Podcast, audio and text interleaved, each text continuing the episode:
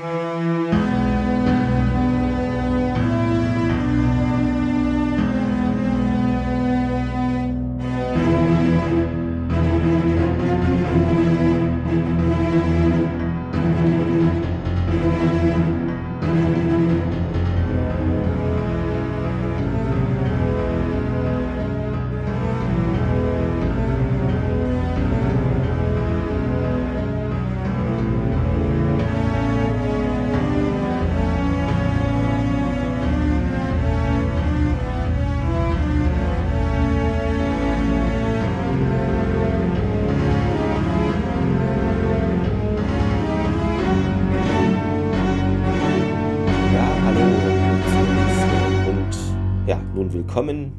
neuen Jahr. Frohes Neues. Tada, frohes Neues. Genau. Ich hätte ja eigentlich einen Shampoos hier hinstellen sollen, ne? Also, Ja, dann vielleicht Korkengeräusch hier einfügen. Äh, ja, ähm, ihr habt es gehört. Thomas ist am Start und äh, Dennis wieder, denn Evolution ist ja zwei Teile. So eine Evolution kriegst du nicht in einem Teil hin. Genau. Deshalb, ja, schön, dass du auch wieder mit dabei bist, Dennis. Ja, danke hier zu sein. Feedback hatten wir jetzt nichts oder ich habe jetzt noch nichts äh, gefunden. Was es gab auf der Comic-Con in Stuttgart ähm, von Bluebricks gab es einen Stand und da wurde schon mal ein paar Sachen, gab es da schon mal in der Vitrine so, unter anderem ein ZPM und jetzt bei einem Instagram-Video, wo die X302, wahrscheinlich habe ich jetzt wieder die falsche Zahl, wahrscheinlich ist es die 303, Ja. ähm, gebaut wurde oder, oder schon zusammen so der Prototyp oder wie auch immer. Da hat man schon gesehen, im Hintergrund im Regal ganz verschwommen ein kleines Stargate-Raum-Set, also eigentlich nur das Stargate halt vom äh, Gate Room, aber da ist bestimmt auch einiges in der Mache. Und dann gibt es noch eine News zu dem Stargate Timekeepers ähm, Spiel, wo was ja jetzt am 12. Dezember äh, erscheinen sollte und da gibt es irgendwie Probleme und ähm, das wurde abgesagt und der neue Release-Termin hierfür ist der 23. Januar. Ja, genau. Also ich werde jetzt über die Feiertage ein bisschen die Demo spielen, da kommen wir auch noch, kommt, bekommt ihr vielleicht noch eine Kleinigkeit auf eure Ohren dann in ein, zwei Wochen. Das ja nur mal ein bisschen anspielen. Genau, also da gab es irgendwas, was man halt nicht lösen konnte und deshalb, ja. Dann muss ich das auch noch machen. Ja, also wie gesagt, wir müssen das jetzt nicht durchspielen. Einfach nur mal so unsere Ersteindrücke, nur mal, ob es was für Stargate-Fans ist oder ob es von der Spielmechanik Kreuze, äh, Krütze ist im Stargate-Gewand, das weiß ich ja alles nicht. Ne? Deshalb, ähm, mal gucken. Also zu viele erwarte ich jetzt mal nicht irgendwie, weil, weiß ich nicht, ähm, so Strategiespiele in den letzten Jahren. Äh, Da Hattest du denn das gelesen? Bei Steam sehe ich das nämlich nicht. Da ist Okay, der letzte das, Eintrag äh, vom nee, das hatte 27. ich, Oktober. Ja, das hatte ich bei StargateProject.de, ähm, das kam auf Twitter Ah. da irgendwo rein und das hatte ich jetzt nochmal aufgemacht. Genau, sonst, nee, sonst wäre es natürlich an mir vorbeigegangen bei den ganzen Sachen, Social Media etc. Aber zufällig habe ich es gesehen. Das ist nur ein Zufall. Ja, bei Steam kriegst du ja oben ab und zu so. Ach so, Wobei, nee, das stimmt. sind die Updates, ne? Die Versionen. Ich glaube, das sind ja Updates, ja. Aber, aber auf Steam gucke ich halt nicht so oft und lese da auch wenig, deshalb hätte ich hätte man mir das da schon ins Gesicht halten müssen, wahrscheinlich. ähm, ja, was wir euch ins Gesicht halten ist ja, Evolution Part 2 und es heißt ja auch so im Englischen, ne, weil Part 1 hieß ja Part 1 im Deutschen, also sehr logisch, äh, Evolution Teil 2 und ähm, wie gesagt, die Franzosen hatten ja diesen anderen Titel. La Fontaine de Jovenes, wie auch immer man es ausspricht, und dann zwei Eme Partie, keine Ahnung, also Jungbrunnen in Klammern Teil 2 bei den Franzosen. Und ja, dieses Mal hat das Drehbuch geschrieben Peter de Luis und auch die Handlung. Und bei der Handlung hat auch noch Damien Kindler mitgeschrieben. Und in der Regie haben wir, Thomas, wen haben wir da?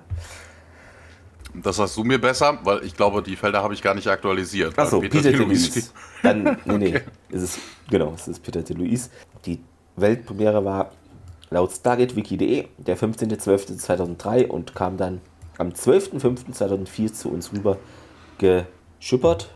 Es sind ein bisschen, 5.4.2004 laut IMDb. Okay, ja. Die Diskrepanz kennen wir ja schon. sucht es euch aus, genau. Äh, ähm, die Zuschauerzahl ist leicht gesunken von 1,3 Millionen 10,5 Prozent äh, auf 1,28 Millionen Haushalte ab 10,3 Prozent. Also minimal. Ich weiß nicht. Was ich, ja. was ich, was ich ja immer interessant finde, so von wegen, na, also bei so einem Zweiteiler, dass die dann für den zweiten Teil, also dass ja, ja, wirklich jemand völlig anderen dafür nehmen, ne? Anstatt das in einem Stück dann durchzudrehen, ne, anderer, so. anderer Drehbuchautor oder sowas, das hatten wir ja schon mal an mhm. diversen mhm. Stellen, ne, dass hinterher der zweite Teil so überhaupt nicht, wenn man sich mal ein bisschen genauer auf die Story konzentriert hat, so überhaupt nicht zum Thema passte. Also was man so im ersten Teil irgendwie hatte, dann ja, ich, war plötzlich irgendwie alles anders. So. Aber das ist, glaube ich, auch immer klar, wenn man mehrere Leute hat, die an Sachen schreiben, ne, dann kriegt der ja. andere irgendwie nur so, eine, so, einen, so einen kurzen Essay darüber, ne? Und nicht das ganze Drehbuch, weil das vielleicht noch nicht fertig ist und schreibt dann parallel dann irgendwie die Fortsetzung und das passt dann nicht mehr unbedingt zum ersten Teil. Das, das ist, kann äh, gut na, sein. Ja. Ähm, ist trotzdem, ich finde das bei einem Zweiteiler, ne? Das ist halt immer, weiß ich nicht, komisch. Äh, ja, genau. Äh, Thomas, wie beginnen wir denn? Überraschenderweise. Überraschenderweise können wir den ersten Part überspringen. Das ist Previously on Stargate SG-1 in der typischen Christopher Judge-Stimme. Halt von wegen die Szenen aus der letzten Folge. Also da muss man jetzt nicht groß drauf eingehen. Ähm, genau, hier unten haben wir Fate to Current Episode. Wir sind in Hammonds Büro. Ähm, Hammond liegt gerade auf, er war am roten Telefon und äh, berichtet dann O'Neill. Äh, hier da, ich war das State Department. Auch interessant, dass er mit dem roten Telefon das State Department anruft oder, oder angerufen wird. Ne? Also ja. nicht, nicht ne? also geht man davon aus, dass das dann der Präsident ist. Ne? Aber, Dachte ich auch, rotes Telefon hat er schon oft benutzt, war eigentlich immer ja. der Präsident. Ne? Ja, wobei ich glaube, er hat auch schon mal, er hat auch schon mal, glaube ich, mit seiner Enkelin telefoniert oder so. Ach so, ja, stimmt, stimmt, Ja, das hatten wir, glaube ich, auch schon mal hatte mal, glaube ich, in einer Folge erwähnt, die Enkelin ist die 1, äh, der Präsident die 2 und Stimmt, vielleicht ja. State Department die 3. Ja, Kann gut sein, ja. Ja, ne, aber äh, wie auch immer. Und ja, das State Department hätte auf jeden Fall eine ja, eine Lösegeldforderung für Dr. Jackson und Dr. Lee erhalten. Ja, man hätte den Amerikanern äh, 72 Stunden, also drei Tage gegeben, um diese zu bezahlen, sonst würden sie getötet. O'Neill fragt dann nach, äh, wer denn dahinter steckt. Und äh, ja, er berichtet hier, die Kidnapper haben sich nicht identifiziert, aber wir haben hier irgendwie Geheimdienstmeldungen, dass es ein hondurisches äh, Anti-Government, äh, also anti-honduranische Revolutionäre wären. Und äh, ja, man würde auf jeden Fall hier dem, nach dem Buch vorgehen. Und ähm, ja, sie würden offiziell auch keinerlei ähm, keinerlei Lösegeld zahlen. Und ja, O'Neill fragt dann auch direkt nach, wie sieht es denn unoffiziell aus? Und äh, ja, irgendwie wären dann die, äh, die, die, die, die Beziehung zum honduranischen Government irgendwie in, äh, at risk, äh, wobei ich nicht weiß, warum. Also keine Ahnung, vermutlich weil sich die Revolutionäre dann mit Equipment ausrüsten könnten oder sowas mit dem Geld, ne, was sie ihnen zahlen könnten. Das will das Government natürlich nicht. Ähm, keine Ahnung, auf jeden Fall äh, ist Hammond da immer noch irgendwie, er geht eigentlich nicht wirklich auf äh, O'Neills Frage ein, weil äh, er erläutert ja, warum man offiziell nichts tun kann und O'Neill fragt ja, was unoffiziell denn machbar ist. Und äh, ja, man würde auf jeden Fall hier, keiner würde hier irgendwie riskieren wollen, äh, die, das Verhältnis zu Honduras zu riskieren, wegen so einer, ja, eigentlich Kleinigkeit, ne? Ja, ne, und O'Neill fordert dann auch direkt hier, schlägt dann vor, hier Team rein und dann raus mit den Leuten. Und ähm, ja, nee, das äh, wäre wohl auch nicht so, ähm, äh, so einfach. Die äh, Rebellen würden wohl darauf hoffen, dass ihre fragilen Beziehungen zum nicaraguanischen Government irgendwie das verhindern würden. Wo ich mir denke, hey, es ging doch gerade um Honduras. Jetzt ist es Nicaragua. Wo, wo ist denn jetzt der Knackpunkt? Warum naja, das, kann man da offiziell ja, nicht das, das hängt halt alles zusammen da. Das halt, ähm, ja, ja, aber es ist halt trotzdem, ne? Also, wo ist jetzt der Knackpunkt? Warum kann man da offiziell, also, ne, das und was ist unoffiziell möglich? Also Hammond geht da immer noch nicht wirklich drauf ein. Ähm, er sagt, ja, nee, das, da liegen sie aber falsch, ich habe den Präsidenten angerufen. Und ähm, Vielleicht war das auch gerade der Präsident, fällt mir dann ein. Ne? I've so. called the President. Ne? Also er kann ja durchaus berichten über das, den Call mit dem State Department, ne? hat aber gerade den Präsidenten in der Leitung gehabt. Dann würde das rote Telefon natürlich äh, richtig sein. Er würde auf jeden Fall helfen wollen. Und ähm, ja, die CIA äh, forscht jetzt ein bisschen und versucht alles rauszufinden, was sie können. Aber ähm, ich weiß halt immer noch nicht, ob er irgendwie einen internationalen äh, Konflikt-Incident äh, auslösen wollen würde. Ähm, keine Ahnung. Und O'Neill sagt irgendwie, er grinst dann, als hätte ihm Hammond irgendwas gesagt. Ne, so durch die Blume, so von wegen, ja, ja, mach das, darf bloß keiner wissen oder so, weil er sagt, thank you, Sir. Ja, für was? Es ist nichts. Also die CIA gathered intel. Ja, ja naja, er, also, aber Hammond hat ihm auch nicht verboten, da irgendwas zu unternehmen. Also, es ist so, die kennen sich schon Jahre und die wissen, was das bedeutet. Keine Ahnung. Ja, nicht wirklich, weil Hammonds nächster Satz ist ja auch so von wegen, ne, ich lasse es sie wissen, sobald ich irgendwas höre, aber also es ist keine Ahnung, ne? Also es Bisschen ist aneinander vorbei. Ist, weiß nicht. Wir sehen auf jeden Fall jetzt kurz das Rebel Camp und ähm, Daniel wird äh, ist, ist wohl aus seiner Hütte rausgelassen worden und gefoltert worden. Er stolpert da nämlich rum und wird jetzt wieder zurück in seine Hütte gebracht. Und ähm, ja, die Rebellen stoßen ihn und äh, ja, sagen dann auf äh, Spanisch, müsste es ja da unten sein, Hurry up, Ringo, faster! Und dann wechseln wir in den Rebellen-Kommandostand. Ja, also Raphael äh, trinkt da was und meint eben hier, seit zwei Tagen habt ihr da nichts bekommen, kein Wasser, keine Nahrung. Nimmt sich so ein Stück Obst und findet das deliziös, also, also muy delicioso, das Beste, was es gibt. Wirklich super Dufte. Und ja, heute fangen wir mal langsam an. Ja, er steht dann auf und geht zu so einem Gerät, was da auf dem Tisch steht. Und jetzt will er da nochmal fragen, was das ist. Und das ist nämlich dieses Gerät, was ja dieses Artefakt halt. Und den antwortet nicht. Und ja.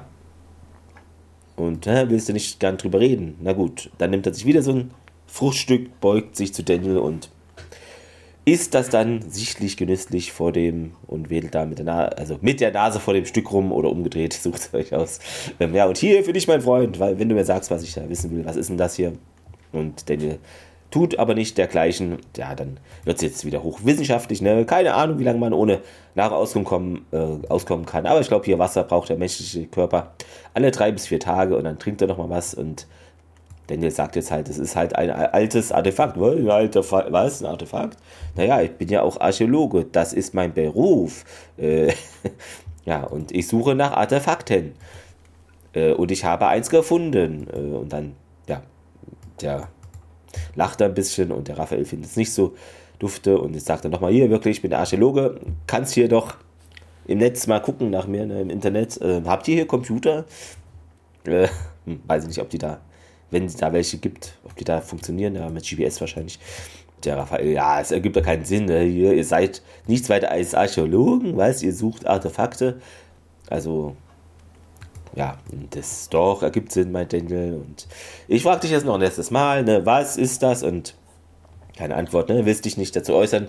Was gibt euch das Recht, einfach in unser Land einzudringen und wertvolle Artefakte zu stehlen. Du bezeichnest dich als Wissenschaftler, aber dabei bist du nur ein Dieb und ähm, hältst dich noch für was Besseres. Auch, auch geil an der Stelle, weil die sind ja von einem Land ins andere verschleppt worden. Also die sind überhaupt nicht in ihr Land gekommen, die wurden in ihr Land gezogen. Ja, das stimmt. Und ob die jetzt irgendwas geklaut haben, nicht wirklich. Sie haben was gerettet aus den Ruinen, was damit passiert werden wollte. Aus dem Nachbarn. Wäre oder so. Aus dem Nachbarn. Das wissen sie auch nicht. Jetzt. Ja, aus dem Nachbarn. Ja. Also es, es, macht keinen Sinn. Außer das sind jetzt Rebellen aus dem Nachbarland, die sich nebendran nur verstecken. Das weiß aber auch irgendwie keiner. Das ist dann aber hier Evolution The Untold Story Part 3. Ähm, ja. Genau. Und ja, Raphael sagt, er hat auch gute Gründe für das, was er tut, oder meint die zu haben, und Daniel bezweifelt das nicht. Und dann ruft er den Charlo zu sich und einer der Männer legt die Waffe ab und deckt da so ein Gerät auf, was da noch rumsteht. Und das ist so ein, so ein Elektroschock-Funkensprühendes Dingenskirchen, Dieselweapon. Die typische Autobatterie, ne? Ja, halt genau. zwei Klemmen dran und dann wird mal ein bisschen Funken gemacht. Dieselweapon, Filmgucker, kennt das Ding. Ähm, und ja, vielleicht bringt dich das ja zum Reden, Compadre. Und ja, der schaut natürlich unbegeistert aus. Und ja, du wirst mir sagen, was ich wissen will.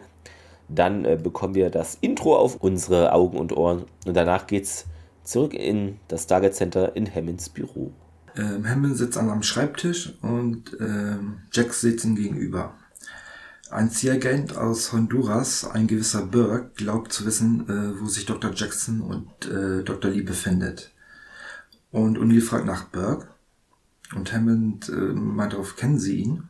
Ja, allerdings, meinte Jack, sollte ich irgendetwas wissen, er ist der Einzige, den wir, äh, der da unten tätig ist. Hier muss ich dich ganz kurz unterbrechen.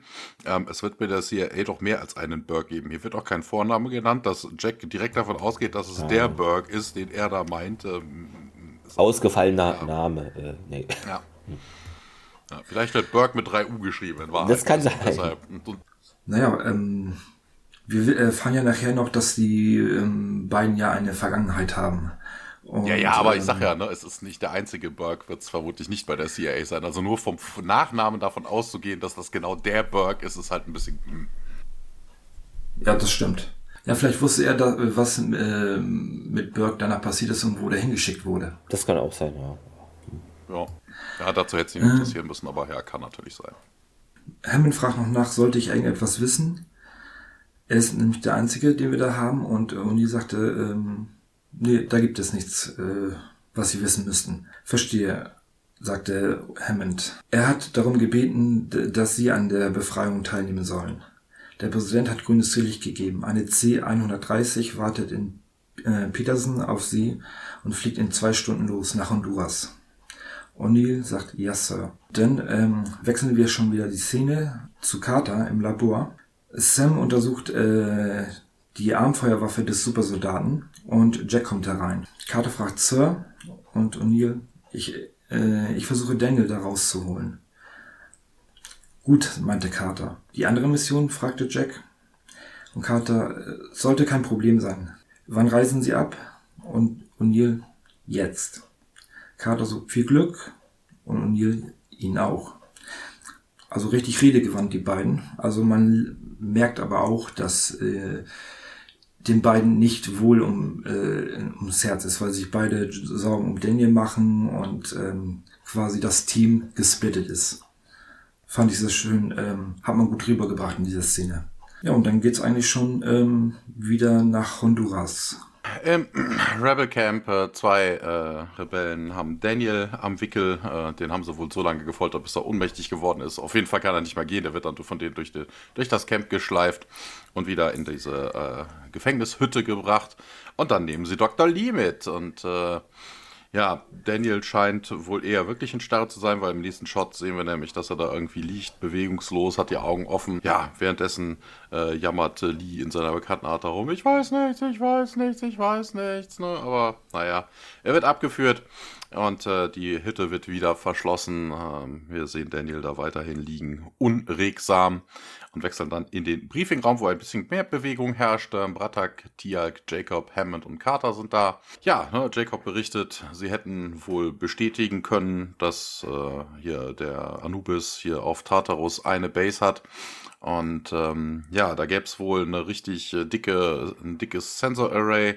Deshalb könnte man sich dem Planeten nicht unbemerkt nähern. Und ähm, ja, das Stargate auf dem Planeten hat ein Force Field, was ihn beschützt. Und äh, ja, ne, also scheinbar sowas wie eine Iris. Das äh, kennen wir ja, was das dann für Auswirkungen hat. Und ähm, ja, dann auch, ja, wir müssen wissen, wie, wie er hier diesen Krieger äh, ne, geschaffen hat. Wobei das ja eigentlich auch fürchterlich egal ist. Ne? Es geht ja nicht darum, so wegen um das Wie. Sie wollen ja, sie haben ja einen typischen, äh, sie haben ja einen Plan, was sie ja machen wollen. Sie wollen diese Energie, die diesem toten, dieser toten Materie, dieser toten biologischen Materie zugefügt worden ist, ja irgendwie killen. Ob ihnen da der okay, Herstellungsprozess unbedingt hilft, weiß ich nicht. Ne, also, hm, keine Ahnung. Warum er da jetzt eigentlich hin will, hat sich auch, hat sich mir nicht so recht ergeben. Also sie wollen auf jeden Fall jetzt auch noch Intel sammeln, so von wegen, was denn seine Intentions sind und, und äh, ja, wobei das ja auch eigentlich klar ist, ne? Da will die kleineren Gur-Ult alle platt machen und dann sich halt als Alleinherrscher aufschwingen. Also, hm, weiß ich nicht, da jetzt irgendwie ein Team für riskieren. Hm, keine Ahnung. Ein bisschen merkwürdig. Ja, Kata hat auf jeden Fall weitere Bedenken, so von wegen, ne, selbst wenn man das äh, Kraftfeld überwinden könnte, gäbe es vermutlich kräftigen Widerstand. Ne? Das Gate wird vermutlich deutlich äh, bewacht werden. Wobei das ja eigentlich auch Käse ist, ne? Also wenn du schon eine Iris hast, warum solltest du es groß bewachen? Das hatten wir schon mal in anderen Folgen. ja, das. Ne? Also das ist das eigentlich, eigentlich blödsinnig. Ne? Also wenn man so ein Kraftfeld hat, müsste man eigentlich davon ausgehen, da wird sich kein Schwein drum kümmern. Vielleicht ein Spalier, falls mal da irgendwer durchkommt. Äh, ne? oder, oder durch will, wobei jemand, der durch will, würde seine eigene Ehrengarde dabei haben. Also wenn Anubis das Ding benutzt, wird er seine Stormtroopers dabei haben. Ja, wir müssen auf jeden Fall da irgendwie rein und das Sensor Array äh, abschalten Stiaks Vorschlag und äh, ja, man weiß aber nicht wie, dann mischt sich Selmak ein und sagt dann, na also die Charaktere haben wieder geswitcht, das hört man dann auch an der Stimme. Deswegen, ne, er würde das tun. Ja, wie soll denn das gehen? Ja, ich würde mir hier die Rüstung anziehen, die Anubis Assassin anhatte, also der Super Soldier und äh, ja, ne, wir haben ja gesehen, dass der, ne, ihr habt ja berichtet, dass auf Ramios Planeten, dass das durch das Force Field konnte, also durch das typische Goa'uld Force Field. Kann man nur hoffen, dass es dasselbe ist. Ja, ne, Bratak hat irgendwie ein paar Bedenken, so von wegen, ja, was wird dich das denn deinen Körper kosten? Also, wo ich mir dann auch denke, ja, das ist eine Rüstung. Ne, da ist ein Life-Support-System drin oder sowas, vermutlich, um den Körper ein bisschen zu äh, unterstützen. Ne, der, ich weiß es nicht. Also, wie kommt er jetzt darauf, dass der Anzug dem wehtun würde? Keine Ahnung. Das ist irgendwie auch so ein bisschen an den Haaren herbeigezogen. Da muss man ja von ausgehen, dass äh, die Supersoldaten da ja durchkommen können, weil sonst würde Anubis ihnen ja den Zugang zu der Basis verwehren. Ja, klar. Ne, das sagt Carter ja im nächsten Satz auch, ne, dass äh, das Ding hier wäre viel kraftvoller als das letzte. Aber ich weiß es nicht. Ne? Also, ne, wir haben, ne, wie du schon richtig sagst, wir haben gesehen, dass das geht. Ne? Das wird ja auch hier von Carter, äh, von Carter berichtet und äh, ne, Selmack sagt es ja auch selber.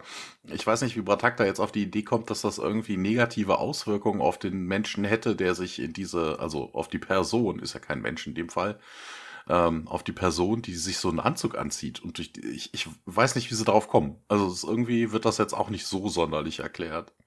Und ähm, ja, Jacob wiegelt aber ab und sagt dann, ja, ne, tut mir leid, Kid, ähm, ich, ähm, ne, ich, also, ne, ihr Vater berichtet dann jetzt wieder, es ist wieder Jacob, der erzählt, der dann sagt so von wegen, ja, ja, ich bin auf Samaks Seite. Er wird mich schon am Leben halten. Ne, also, das haben wir ja auch gehört, ne, der Körper wird vom Host, also wir wissen es halt nicht, ne, aber ja, na, aber auf jeden Fall, Selma guckt sich dann äh, nochmal um, nachdem er irgendwie fragend angeschaut wird oder skeptisch angeschaut wird. Und hat jemand eine bessere Idee? Ist auf dem Weg, ne? Wenn ich das Sensor Array abgeschaltet hat, dann kann ein Scout-Chip den Planeten anfliegen. Und äh, ja, wenn wir vorher radioaktive Isotope nehmen, kann man sich sogar äh, innerhalb des äh, Compounds äh, bewegen, ohne dass diese Internal Sensors äh, einen entdecken. Das hat äh, SG1 ja auch schon mal gehabt, ne, dass sie diese Isotope genommen hm, haben. Schon mal, dann ja. waren die dann auf den internen Sensoren nicht zu sehen. Ja, Hammond will dann wissen, wie es aussieht, wie haut man denn da jetzt ab. Na, Protag sagt dann, hier, Scout-Chip, ne? das kann ja dann anfliegen. Ich werde hier irgendwie, äh, ich werde das Ding irgendwo in der Nähe verstecken. Wobei das auch geil ist, ne? Er sagt ja, during the mission I will conceal it in one of the planet's many low-lying chasms, powering down to further avoid detection. Wo ich mir dann denke, hä, ich denke, die haben so ein kraftvolles Sensor Array, die alles, die, die kleinste Mücke. Nur deshalb wollen sie es ja überhaupt abschalten. Genau. Also wenn ich da hinfliegen mhm. könnte, un unentdeckt, dann bräuchte ich überhaupt ja, nichts. Also, das ist auch totaler Blödsinn. Ja, wie dem auch sei, wir wechseln nach äh, Tegucigalpa in Honduras und äh, ja, O'Neill sitzt am selben Tisch, äh, wo äh, die beiden Doktoren in der letzten Folge sitzen und äh, ja, ne, er hat äh, zivile Kleidung an, äh, Sonnenbrille und äh, ja, er scheint irgendwie Tequila zu trinken und dann bringt ihn ein, äh, ein Waiter, äh, warte, warte, ist das derselbe? Nee. Nee, ist das nicht, ne? Ein anderer, ja. Aber ich dachte ja, ja. auch, als ich ihn gesehen habe, weil er sah wirklich sehr ähnlich aus. Ja, ja, nee, genau. Das habe ich mir auch aufgeschrieben, so von wegen ein, ein, ne, ein, bringt, wird auch noch ein uh, Bierchen gebracht von einem Pedro. Ähm, wird gespielt von Miguel Castillo, einmal Supergirl, einmal Legends of Tomorrow, hat insgesamt aber nur 23 Rollen gemacht. Und ähm, ja, O'Neill bedankt sich auf jeden Fall und dann sitzt auch schon Burke vor ihm. Und äh, Burke, der Kaugummi-kauende Burke, wird gespielt von Enrico Colantoni, Favadario und Stigmata, großartiger Film. Äh, Mathesa in Galaxy Quest, einmal Outer Limits, Vincent Ingram in Travelers und 97 Rollen insgesamt, hat aber der Rest sagte mir jetzt nichts. Also nichts, was irgendwie im Gedächtnis bliebe oder heraussticht, aber wie dem auch sei, und äh, ja, Burke macht sich ein bisschen darüber lustig, dass O'Neill nicht so glücklich aussehe, ihn zu sehen. Und ähm, na, ich, er sagt auf jeden Fall ganz sarkastisch hier so von wegen, ja, ich hätte mir gewünscht, dir zu sehen, dein Gesicht zu sehen, als man dir meinen Namen genannt hat, dass ich der Kontakt bin. Und ja, ja, nee, ist alles okay. Und keine Ahnung. Und äh, ja, O'Neill sagt dann, ich habe aber auch Besseres zu tun, hier 48 Stunden, bevor meine Freunde getötet werden. Und äh, ja, erzähl mir, was du willst, äh, was du, was du weißt. Okay, okay, back to business, ne? So von wegen, ähm, ja, letzter Punkt, an dem Daniel Jackson gesehen wurde, bevor er ein, also This is the last place. Ne? Also hier wurde Daniel Jackson zuletzt gesehen, bevor Rogelia Duran angeheuert hat, um ihn in den Dschungel zu bringen. Und ähm, ja, dann wurde er von diesen anti-honduranischen Extremisten entführt. Ähm, wobei, dann fragt er auch so von wegen, O'Neill fragt dann irgendwie dämlich nach, und woher weißt du das? Ey, hallo, ihr habt eine Ihr habt eine Erpressungsnotiz gekriegt, also ihr habt ein Erpresserschreiben gekriegt. Da steht drin. Also, das ist auch irgendwie geil. Wir sind in den Dschungel, kamen nicht wieder. Also, das ist jetzt kein großartiges äh, Sherlock Holmes gehabe. Äh, ja. Also, ja, state the obvious. Ähm, ja, Burke äh, geht irgendwie auch jetzt nicht wirklich auf die Frage ein. Ja, so arbeitet diese Splittergruppe halt und letztes Jahr haben sie ähm, einen äh, wichtigen Engineer entführt, der am Cojon River Dam gearbeitet hat und äh, ja, eine große amerikanische äh, Firma, ein großer dicker Deal, der die Versicherung hat bezahlt und äh, da ja. muss ich kurz einhaken, genau, das hatte ich noch gefunden, das soll dem Film Proof of Life äh, stark ähneln mit Russell Crowe und Mick Ryan. Ich kenne den okay. Film nicht, aber nehme ich an, dass das stimmt. Ja, ne, hat der Ingenieur das dann überlebt und ja, ja, ja ist wohl so passiert. Manchmal passiert das aber auch nicht. Und ja, wie sieht es hier mit, äh, mit Waffen aus? Und ähm, das ist auch geil, wo ich mir dann auch denke, so von wegen, also O'Neill fragt ihn jetzt, wie es mit Waffen aussieht. Hallo, die sind mit der Militärmaschine gekommen. Die werden vermutlich nicht durch den Zoll gemusst haben, die hätten sonst was mitnehmen können. Na, also, ist, ist auch irgendwie, ich weiß nicht. Na, ich glaube, ähm, dass äh, er nach der Bewaffnung der Rebellen fragt, die die. Achso, ja. Haben was die so haben. Ja, ach so, ja, okay, das, äh, hm. keine Ahnung. Weil er geht ja da auch nicht wirklich drauf ein. So von wegen Honduras und Nicaragua haben da, sind über die Ecke, wo jetzt die Rebellen sich befinden, wohl einen territorialen Disput und ähm, ja, so von wegen, ja, keine Ahnung. Ähm, na, also jeder, der I hate Honduras äh, auf seine Fahne schreibt, könnte Nicaragua dann äh, äh, dort einfallen und auch Waffen äh, kaufen und äh, was für Waffen und äh, ja, AKs und äh, ja, ganz, ganz viele AKs, also hier eine AK-47 dann. Ja, die haben die Sachen, und Nicaragua hat die Sachen direkt von den Russen bekommen und äh, ja, ist alles dann über in den 80ern über Kuba hier hingekommen. Und ja, ne, so von wegen, ja, er macht noch ein paar blöde Witze über, über den Kuba-Krise und ähnliche Geschichte. Ne, Schweine, Schweinebucht, sagt er nochmal. Na, was ich was. You know, we could get shot by an AK-74 that was fired at the Bay of Pigs attack. Ne? Also, ja, nimmt das nicht ganz so ernst und äh, O'Neill findet das auch, dass so Burke hier irgendwie zu lange in der Sonne gewesen ist. Der kaut doch die ganze Zeit Kaugummi irgendwie in der ganzen Folge. Ja, ja. Ähm, ja, ne, er sagte, hier, glaubst du, ich habe mir das ausgesucht, diesen scheiß Job an diesem scheiß Posting in diesem Stinkhole Part of the World zu bekommen und ach, jetzt machst, tust du mir leid, ne? So von wegen, hier kommt die Beschuldigung, ne? Willst du mich jetzt irgendwie hier beschuldigen? Ja, das tue ich, ne? Also, ne, Hillary hat mich, ne, du hättest für mich äh, einstehen können, Hillary hat mich verlassen und äh, ja, was glaubst du, was nach so einem Friendly Fire Accident denn äh, passiert, wenn einer deiner Teammembers getötet wird ne, und keiner der anderen seine Hand für ihn im Zweifel Oh, also und ihr macht hier einen auf sarkastisch Kutschi Kutschi Kuh. Und äh, ich habe nicht gesehen, was mit Woods passiert ist und äh, ich habe ihm nur erzählt, was ich wusste und ich wollte nicht lügen. Ich wusste, ich habe ihm nur erzählt, was ich wusste. Ja, ich wollte nicht, dass du lügst. Ne? Ich rede hier über meinen Kopf. Ne? Du, ich, Woods, wir waren alle Freunde und du kennst mich doch und ich habe ihnen nur gesagt, was ich wusste. Also wir wissen an dieser Stelle, Burke hat wohl irgendwie einen Teammember erschossen, aus Versehen, und äh, ja, ist dann vermutlich irgendwie rausgeflogen und dann zur CIA gegangen. Ja, du hast ihn nicht, also Burke ist weiter am Jammern und, äh, ne, also, aber jetzt bist du hier, brauchst meine Hilfe und, äh, ja, ne, da werde ich jetzt irgendwie ein paar Schulden einfordern und dann ihr sagt, ne, ja, ich weiß, wie du über die Grenze kommst. Hier, das ist einfach. Man geht zur Grenze und geht rüber. Also, das ist Urwald. Also, brauchst einen Kompass. Also, das ist jetzt nicht so sonderlich schwer. Ich weiß, wie die Rebellen äh, arbeiten und ich bin, ich bin in charge und nee, du bist nur der Führer. Just a Guide? Das, so hältst du, für das hältst du mich und äh, ja, Chain of Command wird noch ein bisschen und äh, ja, was auch immer, Burke geht auf jeden Fall, äh, ne, dem ist das so doof und der steht jetzt auf und geht, der Waiter kommt zurück und äh, hat das irgendwie mitgekriegt und äh, ja, sagt dann, hier, ich bin ein Führer, ne? hier, das, das ist nur mein Dayjob. Also das scheint so der Standard äh, zu sein hier in diesem Lokal. Wir wechseln zurück in die Jailcheck im Rebellencamp.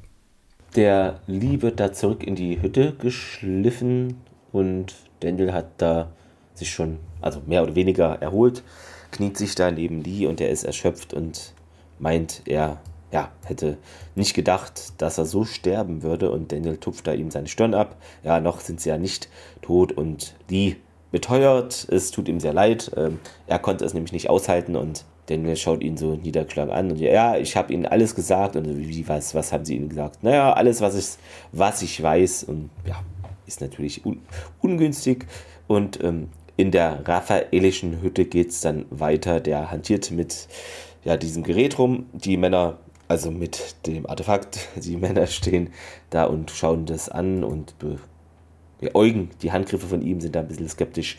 Äh, und plötzlich beginnt eben dieser, ist ja wie so ein Mini- komischer Mini-Borgwürfel, der leuchtet dann auf einmal und alle erschrecken sich und der Boss lächelt und der hat da wohl keine Angst vor oder tut so, als ob er keine hat. Wir haben auch keine Angst, die Szene zu wechseln und befinden uns nun wieder im heimischen Gate Room. Äh, Jacob ist jetzt mittlerweile in dieser Rüstung angekleidet. Ja, dann wird ihm noch dieses Isotop unter die Rüstung so gesteckt. Supersoldatenrüstung und Seiler fragt mal nach, ob er sich denn da wohl fühlt oder wie, es so ausschaut. Jacob meint, ja, ziemlich gut. Er erinnert mich an meine alten Football-Tage. Was? Trugen sie auch solche Helme? und Jacob lächelt, ja, sehr komisch. Hammett kommt hinzu und ja, na, geht's da? Wie geht's da drin? meint er. Jacob, ja, kann man aushalten. Ähm, naja, tja, die Zeit ist um. Hammond wünscht nochmal viel Glück, streckt die Hand aus. Und Jacob bedankt sich. Danke, George. Und ja, haut dann ein paar Mal auf seinen Kopf und dann wird ihm da der Helm aufgesetzt. Genau. Was ich irgendwie an der Folge bemerkt habe, dass Jacob und also dieser, wie sagt man, dieser Wechsel zwischen Selmak und Jacob auch vorhin, das geht jetzt viel schneller als früher, wo dieses immer mit diesem komischen, gefühlt fünf Sekunden langen Kopf senken war. Und das finde ich deutlich angenehmer, dass das jetzt nicht mehr eine, halbes, eine halbe Folge lang dauert, dass das einfach wechselt zwischen äh, Tokra und Mensch, weil das fand ich immer ein bisschen befremdlich. Äh, genau. Wir machen dann weiter auf Tartarus. Ja, da gibt es Hackfleisch. Also ja, sehr gut. Ja. Tata Ass, weißt du, weißt du, wie Toys R Us? Toys R Us, ja, das neue Fleischimperium. Hier habt ihr das erst, erst gehört. Das ist Anubis Basis auf Tartarus. Ähm, und ähm, ja, Jacob kommt durch das Sargeld in der Supersoldatenrüstung und ähm, geht auf eine Tür zu. Die Konstruktion äh, erinnert ziemlich an Star Wars. Er betritt das Innere und ähm, wird gleich äh, von einem Gua'uld angesprochen, ähm, der Todd genannt wird. Krieger, du wirst bereits erwartet. Jacob folgt ihm, er führt ihn äh, in ein Labor, äh, wo er ihn äh, befiehlt, sich äh, in einen Stuhl zu setzen. Jacob macht das und ähm, Todd, der aktiviert an seinem Arm ein Gerät und äh, um Jacob äh, strahlt ein ähm, ja, so ein leicht bläuliches, äh, habe ich das so von Licht. Und dann bemerkt äh, der Gold Todd, ähm, oh, du bist offenbar beschädigt. Und ähm, da frage ich mich, ähm, wo hat er da eine Beschädigung gesehen? Also ich habe da zum Beispiel keine Beschädigung gesehen. Ja, okay, mit dem bloßen Auge, das ist ja irgendein Scanner, ne, der wird schon zeigen, keine Ahnung. Vielleicht allein schon dadurch, dass du die Rüstung nochmal aufgemacht hast oder sowas, ne, dass da ein Riss drin ist. Dass vielleicht äh, auch Jacobs äh, Geist nicht so reagiert wie einer der Supersoldaten, dass das EEG irgendwie abweicht, ist ja klar, ist ja kein Supersoldat, ist ja Selmark. Ähm, ne, kann ja alles sein. An der Stelle aber kurz, äh, dieser Thoth wird gespielt von Ian March, den haben wir zuletzt als bedrosianischen Medic in Staffel 3, Episode 19 gesehen. Jo, dann wechseln wir auch schon wieder die Szene, äh, und zwar in das Speerschiff. Es parkt ganz in der Nähe des Planeten, ähm, hinter einem Mond. Sekunde. Ähm, an der Stelle auch nochmal, ne? Sie, ähm, Selmak, äh, Bratak hatte ja gesagt, er wollte auf dem Planeten irgendwie sich. Äh, genau, in so einem Graben oder sowas. Genau, das hat er Aber an der Stelle nicht getan. Verworfen. Und außerdem ist eh interessant, wie sie das mit diesem Speerschiff hinkriegen, weil wir haben ja gehört, dass dieses, ähm, äh, dass dieses Tartarus am Ende des Goulschen Spaces liegt. Also das muss ganz, ganz weit irgendwo weg sein. Wie die da jetzt mit dem Speerschiff hingekommen sind in derselben Zeit, wie Jacob gebraucht hat, um durch das Gate zu gehen, ist, ist sehr, sehr, sehr merkwürdig. Vielleicht sind die ja schon ein paar Tage vorher losgeflogen. Nee, die saßen ja zusammen an einem Tisch, als sie den Plan besprochen haben und Jacob hat sich direkt danach auf den Weg gemacht. Also jedenfalls, so war das halt irgendwie geschnitten. Ne? Kann natürlich völlig anders sein, aber das ist so etwas, wo man dann denkt, hä? Carter sagt, jetzt mach schon, Dad. Und äh, Bratak sagt, das System ist noch nicht äh, abgeschaltet. Wir können im Moment nichts tun, selbst wenn wir Kontakt mit ihm aufnehmen wollen. Und äh, Sam meinte dann, müssen wir unsere Position auf der dunklen Seite des Mondes verlassen, wären wir erkennbar für die Sensoren. Und Bratak nickt. Und dann frage ich mich, äh, sie ähm, verstecken sich scheinbar ja hinter diesem Mond, um von den Sensoren nicht entdeckt zu werden. So, und äh, wie wollen sie denn hinter dem Mond erkennen, wann die Sensoren abgeschaltet sind? Weil wenn der, äh, die Sensoren von dem Stützpunkt blockiert werden, werden ihre eigenen hinter dem Mond ja auch blockiert. Also das ähm, ist mir dann aufgefallen. Das Gerät macht ja was anderes. Ne? Das äh, macht ja, das sorgt ja nur dafür, das Sensor Array sorgt ja nur dafür, dass man ankommende Feinde erkennen könnte. Wie sie aber dann mitkriegen, dass das nicht mehr geht. Also vermutlich ne, ist das irgendwie so die, insgesamt die Raumüberwachung. Ja, also auch die Funküberwachung. Also Selmac könnte dann ein Signal geben, denke ich mal. Na, also wenn deine Sensoren so. nicht mehr funktionieren oder so, dann kann natürlich jeder hin zum Kunst alles tun, was er will. Achso, und dann das Sensorarray ähm, würde die Funksignale sonst auffangen. Genau, vermutlich. Ne, also das wird wie, keine Ahnung was. Ähm, ne, also wie an Bord der Enterprise, ne, wenn die, wenn das Sensor Array ausfällt, da kriegst du ja überhaupt nichts mehr mit. Also ja, du kriegst vielleicht Funksprüche, aber weiß ich nicht, wenn die auf der eigenen Frequenz sind, ansonsten wirst du vermutlich irgendwie einen Scanner benötigen, um das ganze Frequenzband. Du wirst ja nicht auf der Gulschen äh, Heimatfrequenz senden und sagen, hallo, wir kommen jetzt. Das wäre nicht ja, bei Star Trek, da kann man ja auch äh, äh, Fähnriche oder äh, Ensigns äh, an Fenster stellen und nach draußen gucken lassen. Ja. Wir wechseln die Szene äh, zum Labor in Tantarus. Todd ist noch immer ähm, mit seinen Knöpfen beschäftigt und drückt da irgendwas rum. Äh, in diesem Moment stattet ihn Anubis höchstpersönlich einen Besuch ab. Und Todd verbeugt sich sofort. Ähm, Anubis sagt Todd und Todd so, Lord Anubis, ich hatte euch nicht erwartet. Und Anubis fragt nach, wie es denn unserem Krieger ergangen ist. Todd sagte, er ist gerade erst zurückgekehrt, mein Gebieter. Ich brauche Zeit, um eine vorläufige Analyse zu beenden, äh, bevor ich meinen Bericht abgeben kann. Und Anubis meinte, das könnte warten, dass eine ferngesteuerte Sonde eine Fehlfunktion hat. Ähm, das erfordert seine ganze Aufmerksamkeit. Und Todd sagt, ja, mein Gebieter.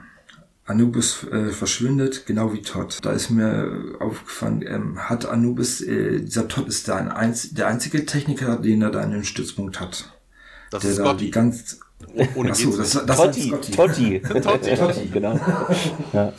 Ja, aber das ist auch was, ja, da hast du völlig recht. Also sehr, sehr merkwürdig, dass sich der Typ, der sich um die Super Soldiers, also vermutlich ein Genetiker oder irgendwie sowas, dann um irgendwelche komischen, ferngesteuerten, ähm, hm. mechanischen, elektronischen äh, Drohnen irgendwie kümmern soll. Also das weiß ich nicht. Klingt ein bisschen merkwürdig. Ja, aber ja. wie gesagt, ne, das, wird der, das wird der anubische Scotty sein. Totti, ja. Achso. Dann wechseln wir noch einmal zu, zum Speerschiff und ähm, Carter meint so, das ist zu riskant, ähm, aber er ist zu stur, um das zuzugeben. Und hier sagt er auf Major Carter, vielleicht ist es an der Zeit.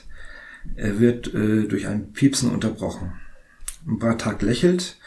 Das Sensorsystem wurde abgeschaltet. Tirk schaltet die Energie wieder ein. Das verdanken wir der Sturheit deines Vaters. Und Sam lächelt und sie fliegen los und Karte über Funk, Dad, wir sind unterwegs. Und da habe ich mir gedacht, warte doch erstmal den Funkspruch ab von deinem Vater, äh, bevor du losfliegst. Das ist ja genau das, was ich gesagt habe. Ne? Also wegen, sie haben jetzt irgendwie über ihre eigenen Sensoren mitgekriegt, dass das Ding wohl ausgefallen ist oder sowas. Ne? Dann wissen sie, ihr Vater hatte Erfolg, dann kannst du auch direkt dich auf den Weg machen. Ne? Also da ist ja auch stellenweise, wer weiß, was äh, Jacob für Hindernisse zu überwinden hatte. Also da extra noch zu warten, wenn der jetzt zum Beispiel in einem Feuergefecht ist oder so, weiß ich nicht. Ne? Also da ist ja, vermutlich, da zählt vermutlich jede Sekunde. Vor allem, wenn das Main System ausfällt, dann weiß der auch, entweder hat da jemand dran rumgefummelt. Auf jeden Fall wird es irgendjemand nachprüfen. Na, also da wird Jacob vermutlich früher oder später entdeckt, äh, dementsprechend musste dann jetzt auch zeitig irgendwas tun. Würde ich mal. Na, ich, hatte, ich hatte mir nur gedacht, von wegen, was, wenn Jacob ähm, gefangen genommen worden wäre und äh, gefoltert wurde und die von dem Plan wissen und das jetzt ausgeschaltet haben, um die da rauszulocken. Also, wenn sie Jacob gefangen hätten und Informationen aus ihm rausgeprügelt hatten, wüssten sie, glaube ich, auch, wo das Schiff wäre. Ja gut, aber wir wissen ja, dass äh, so ein Schiff sich ähm, tarnen kann. Und sich dann, äh, wenn sie dahin Ach so, ja, solche Schiffe gibt es auch, aber wir wissen nicht, was das jetzt für eins ist. Ja, ja. Das war ja das vom, vom Aschrak, ne? Aber ich glaube, das ist auch das Einzige, was sie bis jetzt hatten. Ne? Sie haben das Aschrak-Schiff schon mal benutzt, ne? dass ich tarnen kann. Ich weiß nicht, das ist nicht die Standardausstattung, so wie ich das. Ja, und dieser, dieser ähm, eine komische Krieger, der, äh, den man keine Goa'uls einsetzen konnte, der dieses Vlosna so abhängig war, der konnte das sich ja, nicht ja. auch tarnen? Genau. Das war der Arschschrank. Aber das war, das war, das ist nicht die Standardfunktion. Ne? Also okay. Also wir wissen nicht, vor allen Dingen wissen wir ja auch nicht, was für ein Schiff das ist. Ne? Wir hatten uns ja gerade eh darüber schon gewundert, dass sie so schnell da sind. Ähm, ich glaube, ich hatte mir eine entsprechende Notiz gemacht, äh, weiter hinten, dass die, äh, ne, dass die Auflösung gegebenenfalls sein könnte, so wird das in der IMDB irgendwie gemutmaßt, dass die per Stargate einfach äh, auf einem anderen Planeten sind, der näher da dran liegt und dort ein ne, von einem befreundeten äh, Jaffa irgendwie so ein, so ein Transportschiff gekriegt haben. Wir können nicht davon ausgehen, dass das unbedingt ein äh, Tarn-Device hätte. Mhm. Ja. Vor allen Dingen, wenn sie eine Tarn-Device hätten, dann könnten sie vermutlich auch so an den Planeten. Also ob dieses Sensor Array ein getarntes Schiff so, denken ja. könnte. Hm. Ja, stimmt. Also. Hm. Anubis hat aufgerüstet hier. Hm. Ja, dann ähm, geht's eigentlich zur nächsten Szene im Dschungel von Honduras. O'Neill und Pedro laufen durch den Dschungel, sind in der Nähe von diesem Wasserfall, wo Daniel und Lee ja auch, äh, auch waren. Ähm, denn, äh, O'Neill hat mittlerweile einen Flecktarn angezogen. Ähm, interessanterweise, das fällt mir natürlich überhaupt nicht auf, ne? vielleicht jemanden, der militärisch interessiert ist. Ähm, hier ist es wohl so, dass O'Neill dasselbe Flecktarn, ne, da gibt's ja Unterschiede, genau dasselbe Flecktarn trägt wie das äh, SG1 äh, aus dem Alternative Universe, also diesem Mirror Universe. Ah, okay. das heißt, wir haben gar nicht mehr unseren richtigen O'Neill. Oh mein Gott, so kommt Genau, das ist der mit 3L. Toll. Das ist der mit 3L. es werden immer mehr L, eine L plus. Sehr gut. Achso, ich wollte auch sagen, hier Todd, äh, unser Totti ist der ägyptische Gott des Wissens, genau. Ja, 3L. Demnächst noch kommt noch Karl L. Karl, ah, sehr gut. Ja. ähm, ja, ne, und hier also auf jeden Fall hier halt mal an, das ist es doch, und der ist aber nix und hört sich, äh, ne, also Pedro sagt dann so von wegen, ne, der ist auch dabei, na, es ist nichts hier und äh, ja, man dreht sich auf jeden Fall dann zu Pedro um und ähm, ja, ne, so wegen, das hier ist doch eine Quelle im Mittel von irgendwo. Hier, also wir sehen hier Military Boot Threats all around. Also hier war wohl irgendjemand, der US Military Boots trägt. Ja, ne, man ist auf jeden Fall jetzt auch an diesem äh, überspülten Tempeleingang angekommen. Da sieht man natürlich nicht viel von, weil sieht aus wie ein Brunnen. Ne? Äh, Burke macht auch einen blöden Witz und äh, macht dann, äh, schmeißt dann einen Hünz rein, ne? Hier von wegen, wünscht dir was. Ja, so von wegen, ach ja, ne, was, was hat euch denn so lang, ne, was hat denn hier so lang gebaut? Also O'Neill ist nur mit dem Führer lang. Ne, Burke hat ja irgendwie gesagt, nee, ist doof, will ich nicht. Und äh, ja, ne, so, ja, das kann doch nicht so lange dauern, hier irgendein GPS-Tracking-System zu verfolgen. Ähm, Ja, ne, er hält dann auch einen dieser Tracker hoch, ne, die hat man den äh, Entführten wohl abgenommen und äh, ja, nee, ich mache nur Witze. Ich bin nur ein paar Minuten früher angekommen. Und, äh, hast du dir das überlegt? Da konnte ich noch wieder und dann, ja, ja, Burke hat das wohl. Ähm, ja, Burke wendet sich dann auf jeden Fall an Pedro, reicht ihm eine Rolle äh, Scheine und verabschiedet ihn dann wohl Pepe, go back to the Cantina. Und ähm, Ah, der Pedro ist total begeistert, weil er hat nachgezählt, so 4000 und dann denkt er, danke, danke, danke, danke. Und äh, ja, so, ne, keine Ahnung, ne, Burke hat jetzt wieder den GPS-Locator, mit dem er dann vor Nils äh, Nase rumfummelt. Ne? Das ist die Ende der Straße. So von wegen, ich habe dir doch gesagt, dass diese Leute nicht einfach zu verfolgen sind. Und ähm, aber ich werde dich dahin führen, äh, wo du hin musst. Und äh, um der alten Zeiten willen und äh, ja, ja, ich habe ja, ich habe vermutlich ein paar Probleme, sagt er. Aber das kann kann ich an Seite schieben und äh, du brauchst mich hier und ich werde dich nicht äh, ich werde dich nicht im Stich lassen. Komm, gib mir eine Chance, ich werde dich nicht im Stich lassen und äh, ja. Und hier verabschiedet sich dann auch an äh, in Spanisch von äh, Pepe. Interessant, dass die alle Spanisch sprechen. Also ne, beim, beim, beim Burke ist es ja klar, ne, der ist ja vor Ort, der wird das wohl sprechen, aber das hier alle, ne? In der letzten Folge schon Lee und Daniel und jetzt auch O'Neill, also keine Ahnung. Das ist das Einstellungskriterium im Stargate Center vielleicht. Ja. Steht in der Bewerbung. Gehen die immer zum Tequila-Abend in die Tiki Wer weiß, ja. In die, in die, was auch immer Bar. Zum lokalen Mexikaner. Und, und hier kann nur, hallo, guten Abend, Tequila, Bier. Das Wichtigste eben. Ähm, ja, ne, Burke fängt dann wieder an, irgendwie zu witzeln, äh, nachdem er O'Neill auf den Arm geschrieben Ja, ne, hier, Sportsfan, ne, my name is Burke, ich bin jetzt Ihr Guide. Ne, wir werden uns jetzt hier die äh, einheimische Vegetation von Zentralamerika anschauen.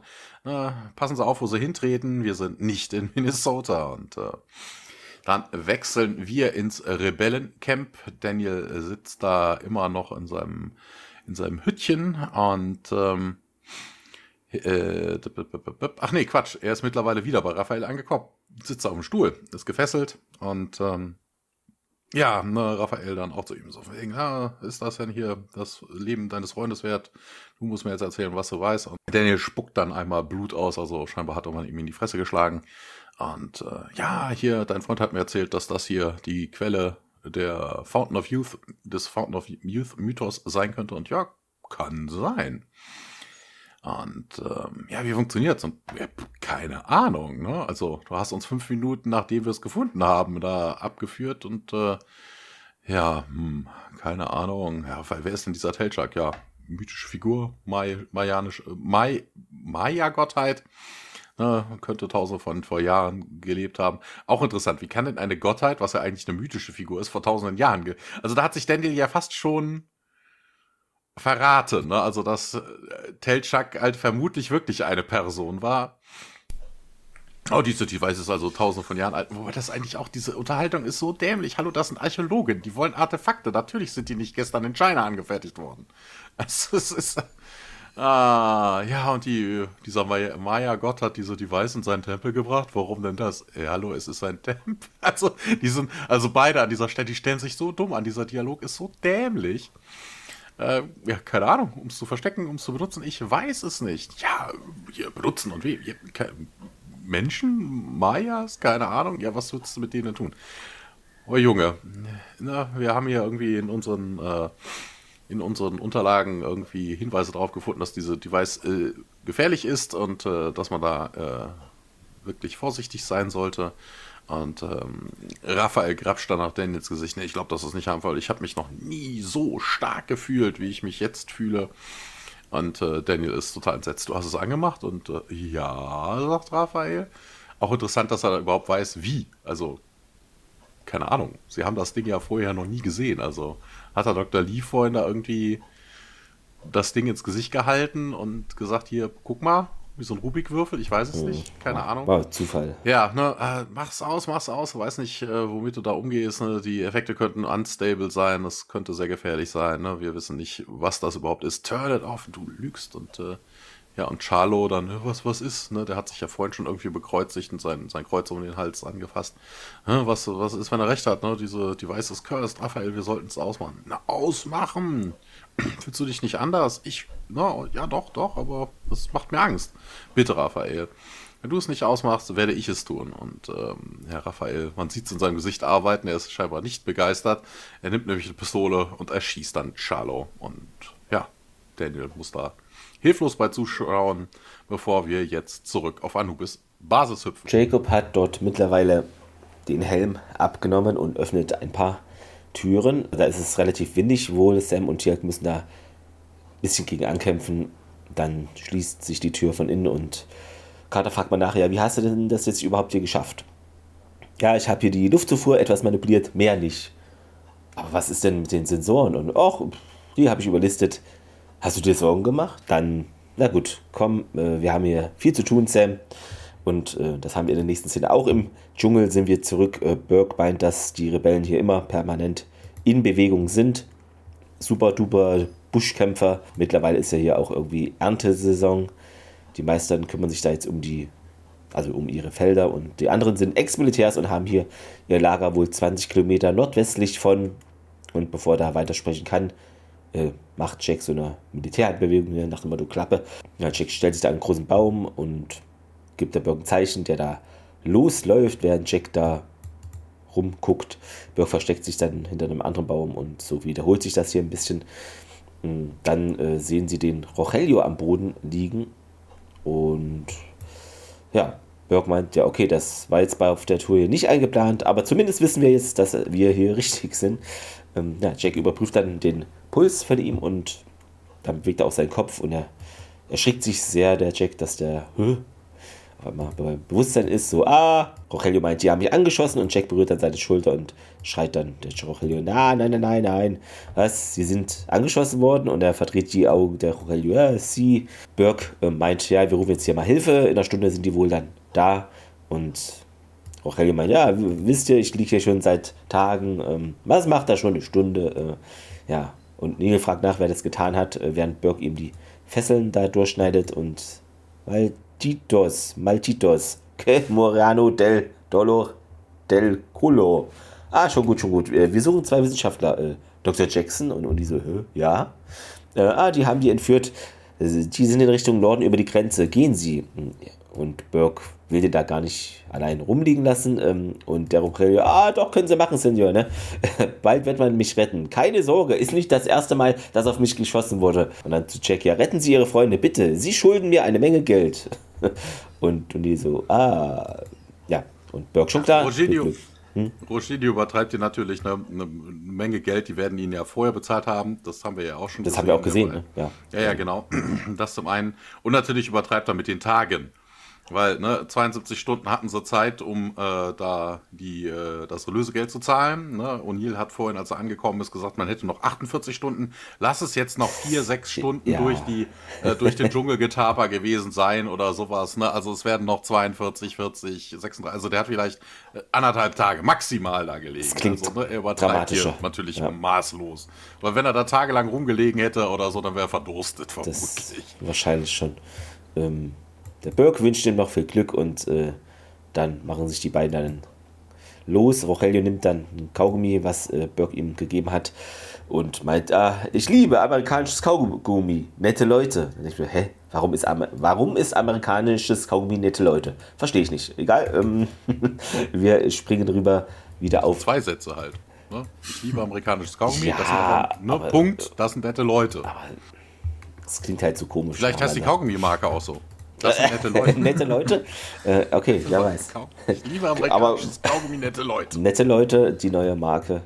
Genau. Ähm, wir sind wieder auf Tartarus, ähm, dort in diesem Labor.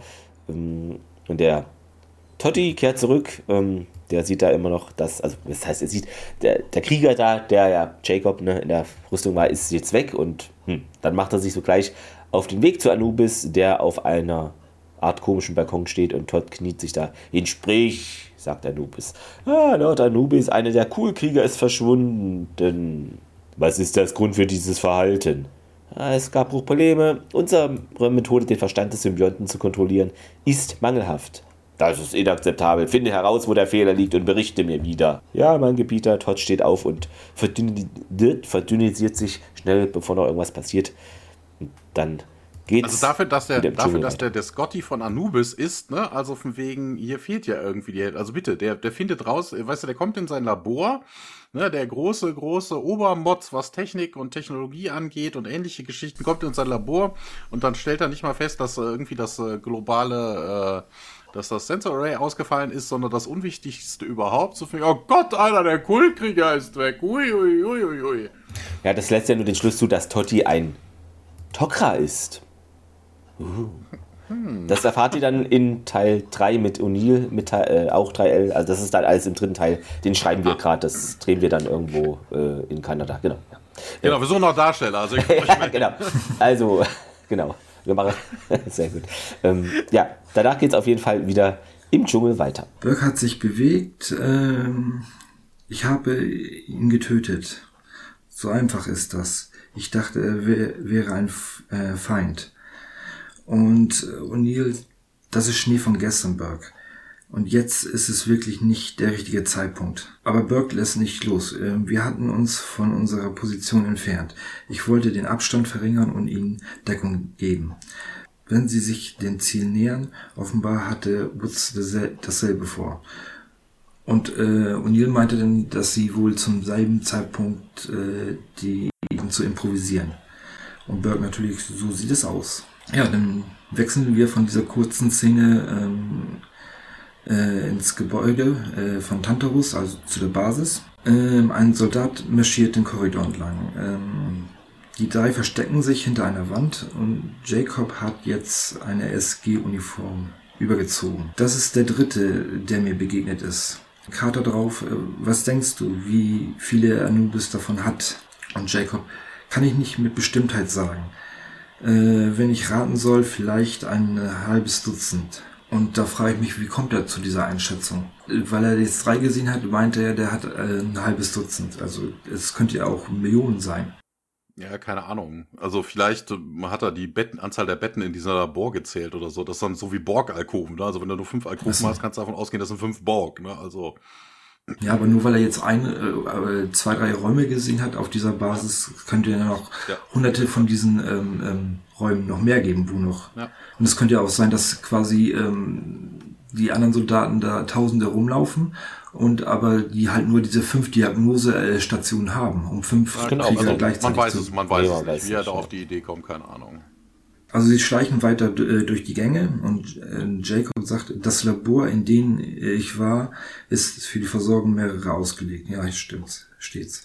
Äh, sie, sie gehen weiter und gelangen in einen weiteren Raum. Sie finden leere Tanks, Symbiontentanks, meinte Jacob. Carter alle verlassen und Tierk meinte, äh, bis auf diesen hier. Alle drehen sich um und äh, sehen äh, wie wir es schon ahnen, eine Königin.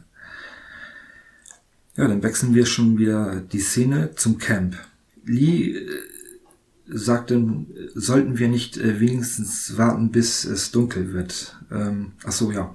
Ähm, Daniel ist dabei, der hat äh, sein Gürtel abgenommen und einen Schuh ausgezogen und hat sich da so, so, so, so wie sagt man, äh, so, so, so äh, MacGyver-mäßigen Apparat gebaut. Also er hat äh, den Schuh als als als äh, Hebel und äh, den Gürtel um die Bretter des Verschlages äh, gespannt so und versucht so, dass äh, die Bretter da von der Wand zu kriegen. Na jedenfalls sagte Dennis, so viel Zeit haben wir nicht. Und Lee meinte, wir kommen keine 100 Meter weit, bevor sie uns erschießen. Und Daniel, ja, und wenn wir hier bleiben, töten sie uns auch. Ich kenne die Wirkung des Geräts, ähm, also ich kenne die Wirkung des Sarkophags und dieses Gerät ist äh, viel, viel stärker. Und dann springt plötzlich das Brett ab und dann wechseln wir auch schon wieder die Szene, bleiben im Camp und gehen zu der Hütte des Anführers, zu Raphaels Hütte. Das Gerät leuchtet weiter vor sich hin. Einer der angeschossenen Wachen äh, liegt unter dem der Plane neben dem Tisch. Plötzlich bewegt er den Kopf und dann wechseln wir schon wieder die Szene äh, zum Symbiontenlabor. Die Augen von ihm sind weiß, wie bei dem, wie bei dem äh, Kultkrieger, ne, das haben wir ja auch schon gesehen. Wobei das auch merkwürdig ist, ne? Also bei dem Kultkrieger, dass der da irgendwie äh, weißliche Augen hat, liegt vermutlich daran, dass diese Rüstung ihm da irgendwie das Sehen ermöglicht oder irgendwie, ne, dass man da irgendwie ein Inter Interface hat und dass da Sensoren in der Rüstung sind. Ne? Also der braucht halt nicht wirklich unbedingt großartig Augen. Ne? Ähm, warum jetzt der Tote, ne, den Raphael vorhin erschossen hat, den, äh, wie hieß er, den Cello?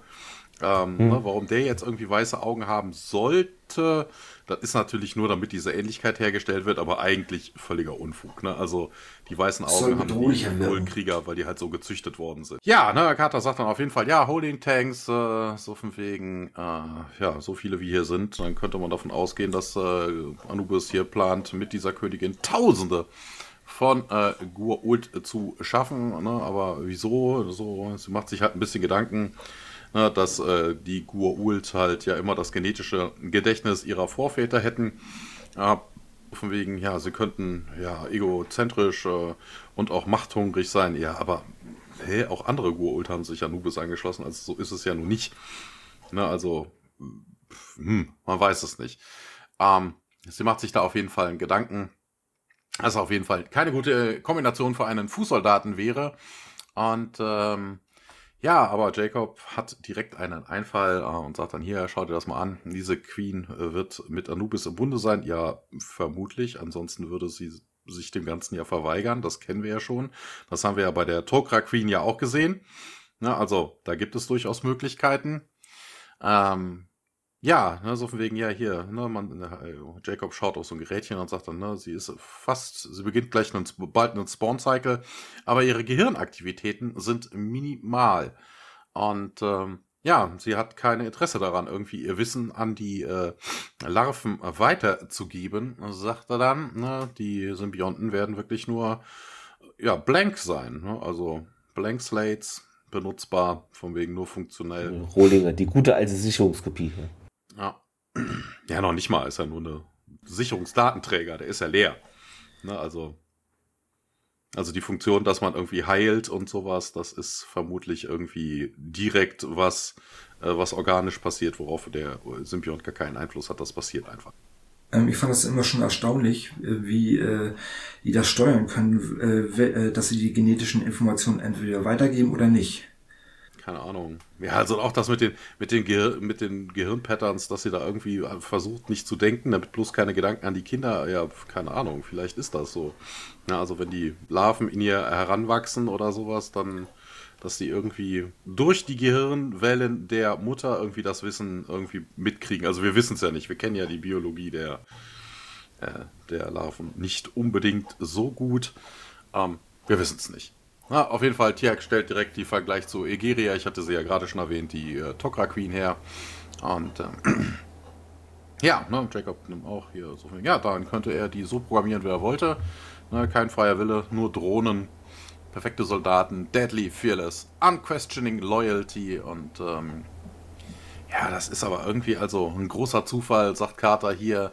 Äh, ne, zu sehr erinnert das an Pangara und äh, ja, warum, wie hat äh, Anubis denn überhaupt über auf, auf nee, von Egeria äh, Ahnung erhalten, wo ich mir dann denke, hallo, ihr habt nur den Vergleich gezogen zwischen ihr und Egeria. Also, ne, die Goa'uld werden, die Goa'uld Queens werden schon wissen, wie sie ihrem Nachwuchs Wissen äh, mitgeben oder nicht mitgeben. Also, das, dass das Anubis sich irgendwie bei Egeria unbedingt abgeguckt haben, ist hier eine reine Mutmaßung und völlig un. Also sie kommen nämlich jetzt auch direkt auf Jonas Quinn zu sprechen, ne, so von wegen, ja, ne, hier als äh, Anubis Jonas gescannt hat, muss Anubis wohl das Wissen da erhalten haben.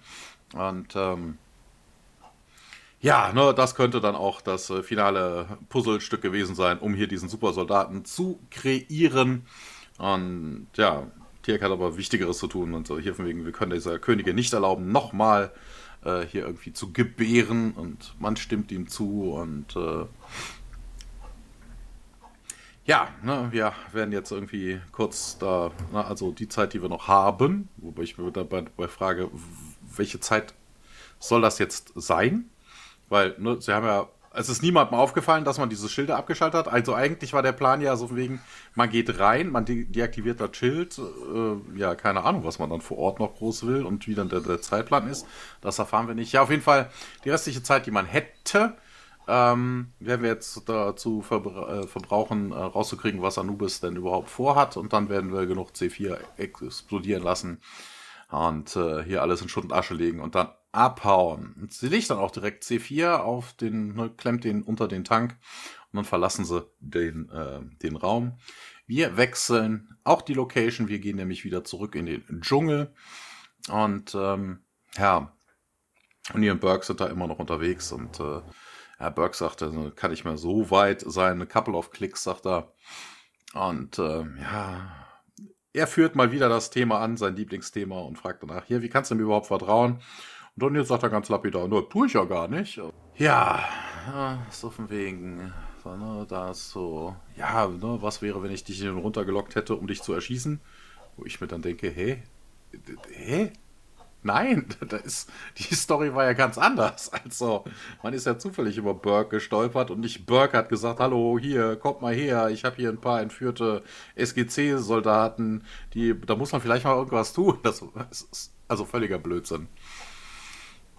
Auf jeden Fall, man will jetzt irgendwie das Thema wechseln und äh, Ja, O'Neill äh, sagt aber auch nochmal hier, so wegen, du hattest doch Chancen vorher, also ja, ja ne, so von wegen, ja, dann glaubst du nicht, dass ich hier irgendwie, das, dann glaubst du ja eher, dass ich inkompetent bin. Das ist ja noch schlimmer und oh, das Gejammer geht O'Neill auf den Sack.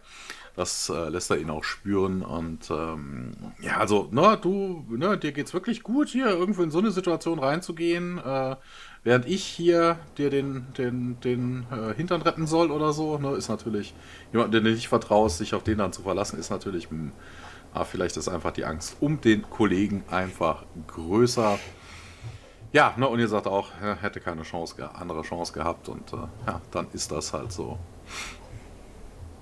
Ähm, na, und außerdem habe ich eher daran gedacht, dass ich deinen Arsch rette, also andersrum, das. Und äh, ja, ne, Burke fängt da nochmal an. Na, es war nicht meine Schuld. Ne? Ich habe mir das nicht ausgesucht, ich habe nur reagiert. Ne? So von wegen, diese ganze Sache stinkt, es stinkt. Und willst du wissen, was wirklich passiert ist? Und dann spuckt er mit der Wahrheit aus und sagte, Woods, also der Typ, der gestorben ist, der erschossen worden ist, hat uns verraten. Er hat uns verkauft. Er hat eine, eine Transmission ausgeschickt und unsere Position verraten. Und äh, als Woods äh, bemerkt hat, dass ich ihm auf den Spuren war, hat er seine Waffe auf mich gerichtet und dann habe ich ihn einfach, dann habe ich nur reagiert und ihn, ja, so dann auch erschossen. Und der auch, ja, hier, ja, wieso hast du das nicht erzählt? Und ja, du weißt ja, wie, wie, wie, wie äh, eng wir waren, ne? Die, die Mädels, die Frauen, das Bier, die Barbecues. Ne, ich konnte das Cindy. Cindy ist wohl die Frau, die antun, ne? Ne, Burke war, äh, The Woods war ein Traitor, aber ne, sie hätte keinen Penny der Pension gesehen. Ne, einen Monat, äh, ne, er war wohl einen Monat auch entfernt von seiner Pensionierung. Ja, aber Woods wollte nicht äh, pensioniert werden. Er wollte sich als ein Mercenary für diesen Warlord betätigen. Und er hat eine, eine Wahl getroffen. Er ist tot. Und das ist alles, was jetzt zählt. Wir wechseln zurück ins Rebellencamp. Zwei ganz kurze Szenen. Daniel zieht diese Planke aus der Mauer und äh, ja, Lee und er hören Machine Gunfire. Im Rebellencamp sehen wir dann jetzt äh, Charlo, diesen toten, untoten Charlo, der jetzt auf die anderen Rebellen feuert und äh, ja, die gehen natürlich in Deckung und äh, hinter dem Jailcheck geht es nun weiter. Dieser Zombie-mäßig, der schießt dann so und äh, Daniel meint, das ist nicht so super die stimmt zu und sie laufen dann weiter und der Raphael diesparen und dann sind die Männer da und die schießen eben auf den, na, wie hieß er, Shallow? Nee, doch, äh, sozusagen, ähm, beziehungsweise ähm, soll dann auch, also der einer nachgucken, das war eine geniale Szene, also der Raphael tippt den einen Typ neben ihm so an, auf die Schulter, der soll nachgucken, ob der jetzt tot ist oder wie. Und der will es aber nicht und stupft, stupft dann seinen anderen Nebenmann nochmal an. Das fand ich irgendwie sehr, sehr witzig. Ähm, ja, die gehen dann alle drei und sehen den schaluischen Zombie dann mit Einschusslöchern auf dem Boden liegen. Raphael tritt dann noch mal ein paar Mal gegen ihn und ja, der ist jetzt wohl erstmal hinüber, also scheint sich nicht zu regen. Er läuft da zur kleinen Hütte und sieht eben, dass die beiden Wissenschaftler mittlerweile geflohen sind. So, nein, nein, ihr habt sie entkommen lassen. Vamos a matarlos. Sie laufen dann ihm nach und wir laufen in die neue Szene in das tatarische Gebäude. Das ist noch viel wichtiger, es ist ein mhm. Korridor. Ja. Ach so, stimmt. Genau. ähm, ja, ähm, Sam und Jacob und Tirk äh, laufen da rum und ja, die verstecken sich immer so kurz, als der Todd da an ihnen vorbeiläuft und Carter meint, hier müsste irgendwo eine Konsole geben, damit wir die Aufzeichnung seiner letzten Aktivitäten da bekommen. Auch wenn wir hier halt nichts irgendwie über die langfristigen Anubis-Pläne da finden, vielleicht wo er jetzt die Truppe demnächst da einsetzen will. Und Jacob meint, hier unten gibt es nur Labore, Lagerräume, Korridore. Ähm, ja, wahrscheinlich liegt Anubis Haupt, also liegt Anubis Quartier auf der anderen Seite. Und ja, da gehen sie dann auch nun hin. Und wir spielen nochmal in die Das ist aber auch zurück. geil. Das ist so das Dümmste, was man überhaupt tun kann. Ne? Also von wegen, wo könnte sich Anubis aufhalten? Entweder in der Kommandozentrale oder in seinen Quarters. Also wo geht man dann am besten nicht hin? Da, wo er sich aufhält. Aber ja. ja. Ja, vielleicht haben sie gedacht von wegen, ja, äh, da sind die Informationen zu finden und haben gehofft, dass er denn gerade keiner da ist. Ja, okay. Ja, dann wechseln wir die Szene zum Dschungel. Burke hält Jack einen Kaugummi hin. Nach einem Moment nimmt äh, Jack ein und äh, steckt ihn sich in den Mund und dann hören sie Schüsse und sofort machen sie sich auf den Weg. Daniel und äh, ähm, Lee laufen durch den Wald. Bill, wir müssen weiter, sagt Daniel. In diesem Moment äh, schlagen Schlüsse in den Baum neben ihn ein. Die beiden laufen weiter. Raphael und seine Männer äh, schießen munter weiter. Jack und Burke kommen äh, zum Halt. Äh, Jack gibt Burke Anweisungen, dass er sie umrunden soll. Dann wieder zu Daniel und Lee. Daniel, äh, also sie fliehen weiter in den Dschungel und und Lee stolpert. Ich kann nicht mehr, sagt er. Und Daniel äh, zerrt ihn auf ein, äh, zerrt ihn auf die Beine. Klar können sie. Los weiter. Lee, ich kann nicht. Daniel führt ihn äh, ein, äh, zu einem dichten Gebüsch. Bleiben Sie hier, ich lenke Sie ab. Er läuft weiter und die drei folgen ihm. Äh, sie laufen geradewegs an Lee vorbei. Jack äh, springt, ebenfalls, äh, springt ebenfalls über alles, was ihm in dem Weg liegt. Dann bleibt er stehen und horcht. Wieder Schüsse, er rennt weiter. Daniel wurde in ein Bein getroffen, wird in ein Bein getroffen und ähm, geht dann zu Boden. Und dann stehen äh, Raphael und äh, zwei andere seiner ähm, Rebellenkollegen vor Daniel. Raphael schießt äh, wie wild äh, auf dem Boden und in der Luft. Ja, dann wechseln wir wieder die Szene zu Tartarus. Sam, äh, Tialk und äh, Jacob äh, schleichen sich äh, vor zu Anubis Quartier. Und sie haben wirklich Glück, dass er nicht da ist. Und äh, man hört in der Ferne stampfendes Geräusch, also äh, marschieren äh, und gehen dann auf den Balkon. Und dann äh, sehen sie, wie dort Anubis äh, steht äh, und zu seinen Füßen unter ihm äh, ja, eine große Anzahl an äh, Kulkrieger. Ihr seid die Instrumente für meine Eroberung. Die drei können sich das Spektakel nur mit Entsetzen ansehen. Und die Krieger äh, äh, rufen in gleichklangen Heil Anubis, Heil Anubis, Heil Anubis und knien sich vor ihm nieder. Da hatte ich wirklich äh, Vibes von dem Dritten Reich vor Auge. Ja, so ein bisschen. Oder, oder Shredder ja. und seine Foot Gang, Foot Clan, diese Foot Ja, das passt auch. auch irgendwie klug, ne? das, äh ja, äh, dann wechseln wir wieder die Szene in den Dschungel und ähm, Raphael schmeißt seine Waffe äh, zum Boden und sagt zu äh, seinem Kumpel da äh, Machete. Der gibt ihm eine Machete und ähm, Raphael, ich werde di äh, dich bei lebendigem Leib häuten. Daniel schnappt sich einen Stein und da frage ich mich, ähm, ja, was will er mit einem Stein gegen eine Machete? Kann er nur auf einen Glückstreffer hoffen, selbst wenn er blocken, äh, den blocken. genau.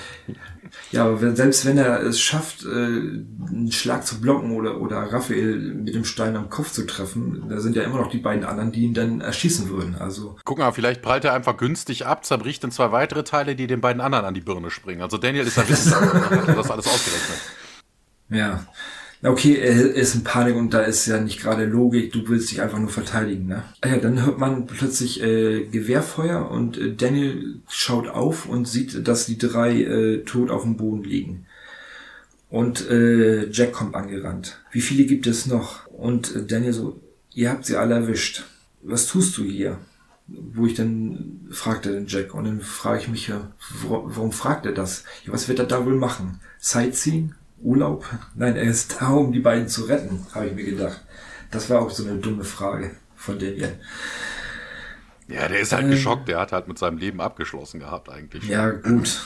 Dann wechseln wir wieder die äh, äh, Szene zu Anubis Quartier auf dem Balkon. Die äh, drei starren noch hinunter auf den Platz und Carter, das müssen Tausende sein. Doch dann taucht Todd hinter ihnen auf. Und Todd, Narren. Er hebt die Hand, aber Tirk verpasst ihn ein Set, mit dem Set einen.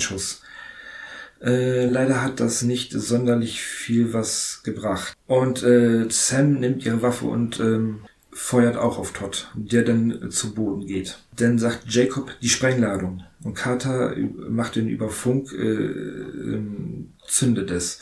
Sagt dann auch über Funk, Bratak, wir müssen äh, schnellstens hier weg. Und der sagt, ich bin auf dem Weg. Ja, und dann wechseln wir schon wieder die Szene zum Dschungel. Ja, noch nicht äh, ganz. Ne? So von wegen, Bratak sagt ja so von wegen, ich bin gleich da.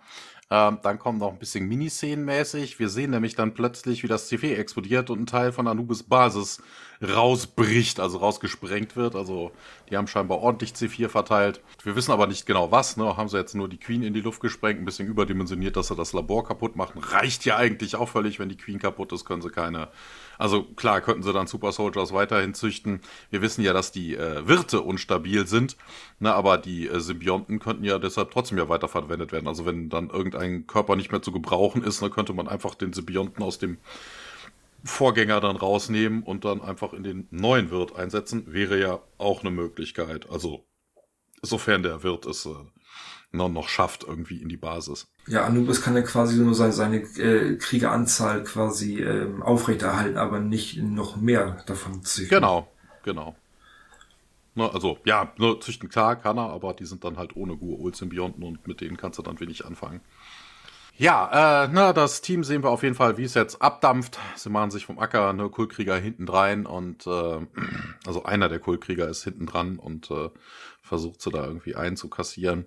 Ähm, wir wechseln aber von dieser spannenden Verfolgungsjagd zurück in den honduranischen, hondurianischen Dschungel. Ähm, O'Neill verbindet erstmal das Bein von Daniel. Ja, der sitzt da immer noch gegen den Baum gelehnt.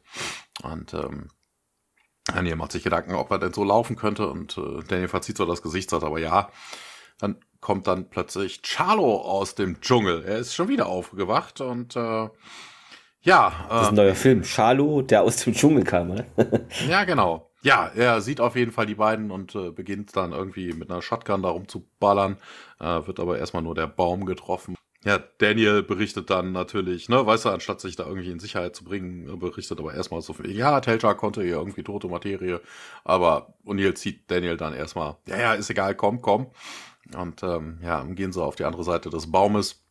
Neil guckt dann äh, ab und zu mal von der Seite herüber, äh, beginnt dann mit der Maschinenpistole zu feuern auf Charlo, aber der bleibt einfach ungerührt dann äh, ja nicht stehen, also bleibt einfach ungerührt stehen. Interessant, weil sie beim letzten Mal ja auch auf ihn geschossen haben, da ist er umgefallen. Jetzt passiert eine Maschinenpistole ja. und nichts passiert. Also das ist auch irgendwie sehr, sehr merkwürdig. Ähm, ja, Burke kommt jetzt auch dazu und äh, äh, hat auch seine Maschinengewehr äh, in der Hand, sieht aber wohl, dass O'Neill da keine Schnitte hat und sagt dann, hey, runter mit euch, runter mit euch und dann äh, nimmt er, ist, hat er an seinem Gewehrchen einen Rocket Launcher da drin und hat dann auch, zack, eine Granate fliegt Richtung Burke und da gibt es halt diese schöne Splatter-Explosion. und Burke macht dann natürlich auch äh, in, in lustigen Spruch und sagt dann, hier, was ist mit dem Typen aus Evil Dead? Ne, also aber wobei auch interessant, woher wusste er, dass er tot ist, ne? Also das sah man ihm ja jetzt nicht unbedingt an, ne? Dass er verletzt war und dass da Blut aus seiner Kleidung ist, jo, ne? Dass er weiße Augen hat, meinetwegen. Der könnte ja auch einfach nur blind sein, würde erklären, warum er niemanden trifft, wenn er da rumballert. ähm, Ne, aber ne, Evil Dead natürlich großartiger Film. Alle Teile sind großartig, auch die Serie kann ich sehr empfehlen. Ähm, ja, und O'Neill, ähm, ah, Classified, ja, ja, und äh, ja, ihr seid schon bekloppt, Leute. Wir wechseln äh, in Anubis Base. Jacob manipuliert an der Tür herum. Äh, Tia, äh, Jacob und Carter kommen, äh, gehen da jetzt durch. Die Tür schließt sich hinter ihnen, also beginnt sich zu schließen. Aber da kommt ein Super Soldier angespurtet und streckt einen Arm durch die äh, durch den Schließmechanismus, durch die Tür, Tür, die müsste eigentlich jetzt ab sein. Weißt du, ist da so ein, ist, ist das so wie in so einer Bahn, weißt du, wenn du da die Lichtschranke unterbrichst, dann geht das so. wieder auf. Na, ansonsten müsste das Ding jetzt einfach ja. fertig ab. Ne, also, egal wie Super Soldier oder nicht, die Tür wird vermutlich stärker sein. Und ähm, ja, naja, auf dem Scout-Schiff. auch eine C4-Explosion äh, auch überlebt und ist einfach weiter marschiert, ne? Äh, nee, das wissen wir nicht. Äh, sie haben ja nicht das C4 unten angebracht, äh, in diesem Aufenthaltsraum, wo die ganzen Leute sind. Die haben das ja vermutlich irgendwo am, wo auch immer verteilt. Wir wissen, dass sie die Queen verdrahtet haben mit C4. Wo sie es sonst nee. noch einge eingebracht haben, wissen wir nicht. Ich meine jetzt im ersten Teil, wo, ähm, wo sie versucht ah, haben, ja, einen ja. zu fangen. Ja. Da haben sie da Stimmt. auf den Boden ja, gelegt ja. oder beziehungsweise ein Sand drüber. Ja. Und dann, ja. Ja. Bratak äh, hört auf jeden Fall jetzt irgendwie einen Schlag auf der Hülle und äh, was, was, was ist denn das? Was ist denn das? Ein Kater. Auch hier kann nicht gut sein. Ne, hier, drück aufs Gas. Ja, man fliegt los und dann äh, bemerkt Bratak auf den Sensoren so von wegen, oh, da hat jemand die Rear Engine Hatch geöffnet. Wir sind doch mitten im Flug und dann sehen wir einen Super Soldier, der durch eine, eine Öffnung in der Decke kommt und Carter ballert mit dem Maschinengewehr auf ihr. Äh, sie schlägt, also er schlägt sie dann, sie fällt zu Boden. Ähm, das feuert auf Tialk, der geht auch in Deckung. Jacob äh, lenkt das Ding jetzt aber ab und es fällt drauf rein, geht äh, hinter ihm her. Und äh, ja, Jacob hat natürlich einen Plan und lockt den Super Soldier auf die Ringtransporter-Plattform. Und Pratak aktiviert dann die Ringe und der Super Soldier wird in die Atmosphäre hinunter äh, gebeamt. Interessant, auch lustig. Äh, ne, es, diese Ringe tauchen unter dem Schiff auf hm. und werden dann mitsamt dem Super Soldier ja. weggeweht. Also das war sah richtig auch, cool aus. ja, ja, im Scoutship äh, rennt Bratak zu Tiak. Ähm, Dir geht's dir gut? Bist du verletzt? Ja, ich bin verletzt. Wo denn? Meine Würde. Pratak steht dann auch, hilft ihn dann hoch und äh, ja, hier ein alter Mann konnte das tun, was mir versagt war. Und äh, ja, dann wendet man sich dann Sam zu. Sam, Sam. Ja, hier bleibt er liegen, sagt ihr Vater. Was tut denn weh? Ja, alles. Das ist doch ein gutes Zeichen. Carter grinst wir gehen nach diesen paar Miniszenen wieder zurück ins Rebellencamp. O'Neill, Daniel und Lee stehen da in der Nähe des äh, Commander Shacks, als ne, während Burke da irgendwie die anderen äh, Gebäude auscheckt und er bestätigt dann auch hier alles clear. Ähm, hab auch gerade von Air Rescue gehört, die haben den Guide erwischt. Ähm, na, Rogelio, ja, ja, ne, der ist okay. Und hier sagt er, die werden auch bald hier sein, um uns aufzusammeln. Und, ja. und hier bedankt sich mehr oder minder bei, bei Burke und sagt, hier, nice Backup, ne? Klar, Buddy, anytime, anywhere. Ja, vielleicht sollte ich hier empfehlen, dass man sich irgendwo hinversetzt, wo es besser ist als hier, ne? Und Burke schwärmt schon, ah, Temperate Zone, nicht zu heiß, nicht zu kalt, fine looking women. ähm, ja, ich guck mal, was ich machen lasse. Und äh, Burke bedankt sich, sie schütteln Hände und äh, ja, Danny und Lee kommen jetzt auch wieder dazu und äh, Lee hat die Tailtrack-Device in den Händen, ist mittlerweile ausgeschaltet. Herr Bergdach, ist das, das das Ding, was den Typen das hat tun lassen? Und ja, es ist jetzt aus. Und das ist gut, das ist gut. Ähm, ja, und Lisa relativiert das ein bisschen. Wir glauben zumindest, dass das aus ist. Es glüht auf jeden Fall nicht mehr. Denn ja, ja, das Glühen gibt's, ne, das Glühen sagt schon, ob es an ist oder nicht. Jetzt glüht es nicht mehr, das sollte also nicht mehr an sein. Also man ist sich da nicht so ganz sicher. Und Lee dann auch so, denn hier willst du es nicht halten und dann, no, nein. Und Burke fängt nur an zu lachen, ihr seid ja alle bekloppt. Und dann wechseln wir zur letzten Szene in den Gate Room. Ja, da kommen Tialk, Pratak, Jacob und Sam durch das Gate. Äh, Sam hat am Arm eine Schlinge, kann jetzt aber wieder laufen und Daniel auf Krücken und Hammond ist ja schon an der Rampe und erwartet sie. Und O'Neill fragt gleich mal nach, ob er denn vermisst wurde. Und Carter, natürlich, Sir. Tja, na gut, so schlimm war es wohl kaum, spielt O'Neill die Sache runter. Äh, ihr seid ja noch am Leben. ja, genau wie du und Daniel Jackson, fügt Tialk hinzu. Carter so, Daniel, ja, mir geht's gut, ne? Wir haben ja das Gerät, das Tell Chuck. Und Sam grinst. Ähm, na, supi, meint Jacob. Hoffentlich hilft uns das bei der Entwicklung einer neuen Waffe. Ähm, und Pratakia, ihr habt keine andere Wahl. Äh, sonst sind wir hilflos im Kampf gegen die neuen Krieger. Carter, na, wir haben schlechte Nachrichten, Sir. Anubis verfügt über eine ganze Armee dieser Supersoldaten. Es gibt tausende davon. Wobei das ja auch nur eine Annahme ist, weil in diesem Riesenraum, da haben wir vielleicht hunderte gesehen. Wenn man das mal zählt. Natürlich kann man jetzt extrapolieren und so, aber rein faktisch wissen wir das nicht. Allerdings können wir seine Möglichkeiten, weitere herzustellen, das konnten wir sabotieren. Und Hammond meint, ja, hier Abschlussbesprechung in einer Stunde und willkommen zu Hause. Er geht dann, die anderen folgen ihm. Sam will dann gerade gehen, aber Jack hält sie mal kurz auf. Hey, äh, und sie lächeln sich an. Wie war das denn so hier als Verantwortliche? Und gerade, naja, wir haben es ja lebend zurückgeschafft, Sir. Und Neil immerhin. Äh, sie lächelt dann erneut und schaut dann einmal kurz hinunter auf ihren Arm. Gehen wir essen? fragt O'Neill und gemeinsam wird der Gate Room verlassen. Ähm, und danach hört man noch einen kleinen leisen Lacher von Sam. Und dann endet diese Folge, Schrägstrich Doppelfolge. Schrägstrich, es gibt ja einen dritten Teil, der noch gedreht werden muss, ähm, aber ja, genau. Genau. Wir, du kannst ja mal auf der FedCon nächstes Jahr kommen, vielleicht gibt es ja irgendwie ein paar Stargate-Cosplayer, die mal dafür rekrutieren können. Habt ihr mal kurz sieben Tage Zeit, mit uns nach Kanada zu. Was? Ja, genau. Ähm, Nein, da hinten ist, der, ist, der, ja. ist die Rheinaue, da gibt es auch ein paar Bäume und so. Wasser und sowas, das geht da alles. Okay, der Rest machen wir mit CGI ganz, ganz billig. Genau. CGI und AI, ach, das kriegen wir alles hin. Zur Trivia, ähm, dieses, diese Geräte, die Totti da zur Diagnose der Kultkrieger verwendet, die hatten wir schon mal gesehen in The Game Changer, äh, Gamekeeper, mein Gott, äh, klingt alles so ähnlich. Ähm, diese Virtual Reality Pod Requisite. Und in diesem dieses Rebellenlager hier in Nicaragua wurde am Mid Valley Viewpoint des Lower Seymour Conservation Reserve ge gedreht. Also es wurde gar nicht dort gedreht in Nicaragua. Skandal. Das ist die erste Episode, in der Anubis ähm, vorkommt, die weder eine Staffelpremiere oder noch ein Staffelfinale ist und auch die einzige, in der David Palfy diesen spielt. Genau, dann hat sich noch, warte, wer hat sich geäußert? Achso, Joseph Malozzi, wie immer, ähm, geäußert. Enrico Colandoni ist als Burke zu Gast ein ehemaliger Black Ops-Kumpel von O'Neill und er leistet so hervorragende Arbeit, dass wir nach, noch Monate später darüber sprachen, dass wir ihn zurückholen, um ihm sein eigenes Team geben müssen. Ja, ein Spin-off, SG 15. Ja, wer weiß, genau. Wie so viele der kreativen guten Absichten der Serie kommen die nie in Erfüllung, aber für Enrico hat es trotzdem geklappt. Das letzte, was ich hörte, ist, dass er bei Flashpoint kaputt war. Regisseur Peter DeLuise leistet hier hervorragende Arbeit mit der Action, insbesondere in einer Einstellung, in der der Zombie Charlo in Stücke gerissen wird. Die anderen Jungs empfanden es als zu instinktiv in Klammern verdammt klebrig, aber ich sah das Problem nicht. Es war schließlich ein Zombie, kein Mensch. Ich meinte, es ist völlig akzeptabel, Roboter auf dem Bildschirm zu enthaupten. Ich denke, dass die gleiche Logik auch hier gelten müsse und ja, wurde dann überstimmt irgendwie. Ja, ähm, genau. Peter DeLuise meinte noch, dass Burke einer seiner Favorite Characters sei.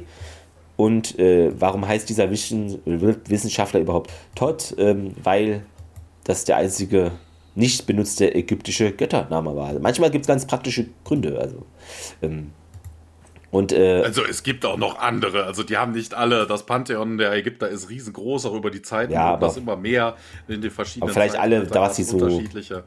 Also das ist völliger Quark. Und vor allen Dingen sind das ja auch nicht immer Gurulche, also nicht immer ägyptische Namen. Ne? Also ja. völliger Quark. Äh, der Telchak war ja ein Maya-Gott, also ja. kein ägyptischer. Ja, Richard Anderson hat sich da beim Dreh, bei diesem Hinterhaltdreh ein bisschen beschwert, warum Burks Waffe größer war als seine. Äh, ja, äh, und äh, ja, typisch. Genau, jetzt kommen wir noch, weil es ist ja die letzte DVD, bevor die neue Folge auf der nächsten ist. Ähm, Special Feature Director Series Avenger 2.0 mit Martin Wood. Da sieht man ein Meeting, wie es besprochen wird, also von dem, wie heißt es denn, der Typ, der keine Ahnung, die haben ja immer diese Bezeichnung, egal. Also die gehen halt die Drehbücher nochmal durch, was da so passiert. Und Amanda Tapping meint zu Felger, dass unser Unhappy Friend wieder ähm, ja, zurückkehrt. Dann hat Martin Wood noch gesagt, wie filmt man am besten durch einen Türspion? Ja, man muss halt durch einen Türspion einfach filmen und das nicht irgendwie komisch nachstellen. So wurde das auch hier ja gemacht in der Folge. Genau, und den Regen, den wir da auf Dennis Planeten sieht, wo die, was da alles für Unwetter war, das haben sie halt mit so einer Blitz- und Regenmaschine gedreht. Und äh, Woods, äh, äh, Woods sage ich schon, Wood wollte, also will da, sieht man noch, wie er die Kussszene mit Amanda Tapping vorspielen will, aber sie sagt dann einfach no und deshalb konnte er sie da nicht küssen. Dann gibt es noch ein kleines Beyond the Gate mit Christopher Judge. Äh, der ist super, findet jetzt hier sieben Jahre Stargate am Start zu haben. One great big dysfunctional family, hat er gemeint. Also so dysfunktional sind die überhaupt nicht. Ne, also die haben jetzt keine äh, Störungen ja. untereinander, keine Ressentiments. Ja, okay, zwischen Carter und, und äh, O'Neill, ja, ne, die sind beide bei der Army, sie ist seine Untergebene, da kann man schlecht was miteinander anfangen. Aber das ist so die einzige Störung zwischen den allen. Ja, ich weiß auch nicht, ob er jetzt, ähm, das kam jetzt nicht so aus, ob er jetzt die praktisch die Rollen meint oder die Schauspieler. Das, das verschwimmt alles manchmal, finde ich so, wenn die über die Rolle oder so sprechen. Genau, dann hat er noch gemeint, dass er irgendwie zu Beginn der, ja, oder in einem bestimmten Part der Serie hat er wohl zwei Jahre nicht mit Richard Dean Anderson gesprochen, was wohl männliches Gehabe war und sich dann bei der Geburt der Kinder oder des Kindes dann geändert hat. Also irgendwas, da ist wohl irgendwas vorgefallen, irgendwas Dummes, aber ist ja, haben sie ja durchgezogen, doch die Serie weiterzudrehen. Das sagt er noch, dass Amanda Tapping eben den Laden zusammenhält, sich um alle kümmert wie eine große Schwester. Das hatten wir aber auch schon mal, hat er irgendwer gesagt. Dann sagt Christopher Judge noch, dass er eine unheilbare Krankheit namens Golf hat und da gibt es eben schönes Konkurrenzwarengehabe und gegenseitiges Aufziehen, wenn mal jemand das nicht kann. Putten, Patten, keine Ahnung, ich spiele kein Golf. Pudding, äh, genau. Dann. Äh, Petting meinst du? Petting, Petting genau. Äh, dann, dann sagt er noch, dass er da gern Brad Wright das Geld abnimmt. Das findet er super. Also anscheinend ist er besser als Brad Wright im Golfen. Und, ähm, Petting. und öfter mal hat er auch mit Absicht verloren, damit die anderen, weiß nicht. Ja, weil er hat halt eigentlich meistens mit den Regisseuren und Produzenten äh, gegolft. Und dann hat er immer auch so Angst gehabt, dass er irgendwie mal einfach dann aus der Serie gestrichen wird, weil irgendwer was da persönlich nimmt, aber es ist ja nicht passiert. Also ja, ja wäre auch ein bisschen merkwürdig, wenn es so ist. Aber gut, das, hinter Kulissen gibt es ja manchmal so Dinger, wo man dann denkt, okay, deshalb spielt Person X nicht mehr mit. Ähm, ja, dann hat er noch über seine geschriebenen Episoden, also The Changeling und die Haktyl, kurz was gesagt. Und ja, wir sagen noch was zu den Fehlern, denn ihr werdet es wissen, ähm, die vielen bei euch, die beim Militär waren, die Schussgeräusche der AK-47 sind die gleichen wie bei der P90 und das ist falsch, weil das sind zwei verschiedene Gewehre. Genau, also wir müssen die ganze Folge nochmal drehen. Toll. Beziehungsweise ja, drei, wir machen alles besser. den, den Sound noch. Genau, wir machen alles besser. Wir, wir, können, wir können die Geräusche ja selber machen. So, pui, pui, pui, peng, peng. Peng, Swosh, Clear. äh, ja. Ah, großartige Sehr Special gut. Effects. Ja, das, das wurde bemängelt, es ist mir null aufgefallen. Ja, Jacob Carter geht ja auf der Erde normal durchs Stargate in dieser Rüstung halt. Ne? Und als er auf Tartarus rauskommt, hat er die Hand vorab so im Ereignishorizont als Abwehrhaltung gegen das Schild. Und das hat er eigentlich diese Abwehrhaltung schon, bevor er auf der Erde im Stargate Center da losläuft, die so da durchgehen müssen. Keine, ja, Das ist ein Tok'ra, der kann das. der kann das, genau. Schieben wir es darauf. Das, das. Dann gibt es noch irgendwas, Projektile, die nicht mehr da sind, oder das ist immer so. Ja. hm. Ach so, dann, ähm, weiß nicht, ob es der größte Fehler ist, aber das ist mir auch, ist auch nicht aufgefallen, weil es zu schnell und actionreich war. Dieser Kulkrieger kommt ja dann über diesen Hintereingang an Bord des Teltak, was da gerade losfliegt. Und wir hatten ja schon eine Folge, wo ein Teltak benutzt wurde und jemand gegen seinen Willen wurde da eingesperrt und konnte nicht entkommen. Ähm, das war in Deadman Switch mit diesem Aris Boch oder Bosch, diesem Kopfgeldjäger. Und wenn es da einen Hintereingang gäbe, dann ja, wären die da entkommen und die Folge Deadman Switch hätte nie existiert. Also es ist nicht sehr konstant. Dann gibt es noch einen banischen Fehler. Der Chef da schreit ja Vamos, Amatalo, wir werden ihn töten, heißt das. Und es gibt aber zwei Archäologen, die es zu töten gilt. Und es müsste dann Vamos Amatalos lauten. Aber vielleicht will er nur einen töten als Abschreckung. Das, ja, gut. Vamos a la playa. Vamos, Amatalos, oh, oh. Am Ende, was hier alles drin ist. Sehr gut. Genau, egal. Jetzt kommen wir zu äh, den anderen Sachen und zwar zum Zitat der Woche. Da werde ich wieder mit Dennis anfangen. Ähm, konntest du da was für dich rausziehen? Ja, ähm, mir hat die ähm, Bemerkung von dem ähm, Führer ge gefallen, der Daniel und Lee in den Dschungel geführt hat. Und äh, als er dann gefunden wurde von ähm, Burke und Jack und sagte er, oh, äh, amerikanisches Kaugummi, ich liebe es, äh, nette Leute. Das war mein Zitat der Folge. Sehr gut. Äh, Thomas? Und zwar an Bord des Tok'ra-Schiffes, nachdem äh, Bratak den Super Soldier rausgebeamt hat.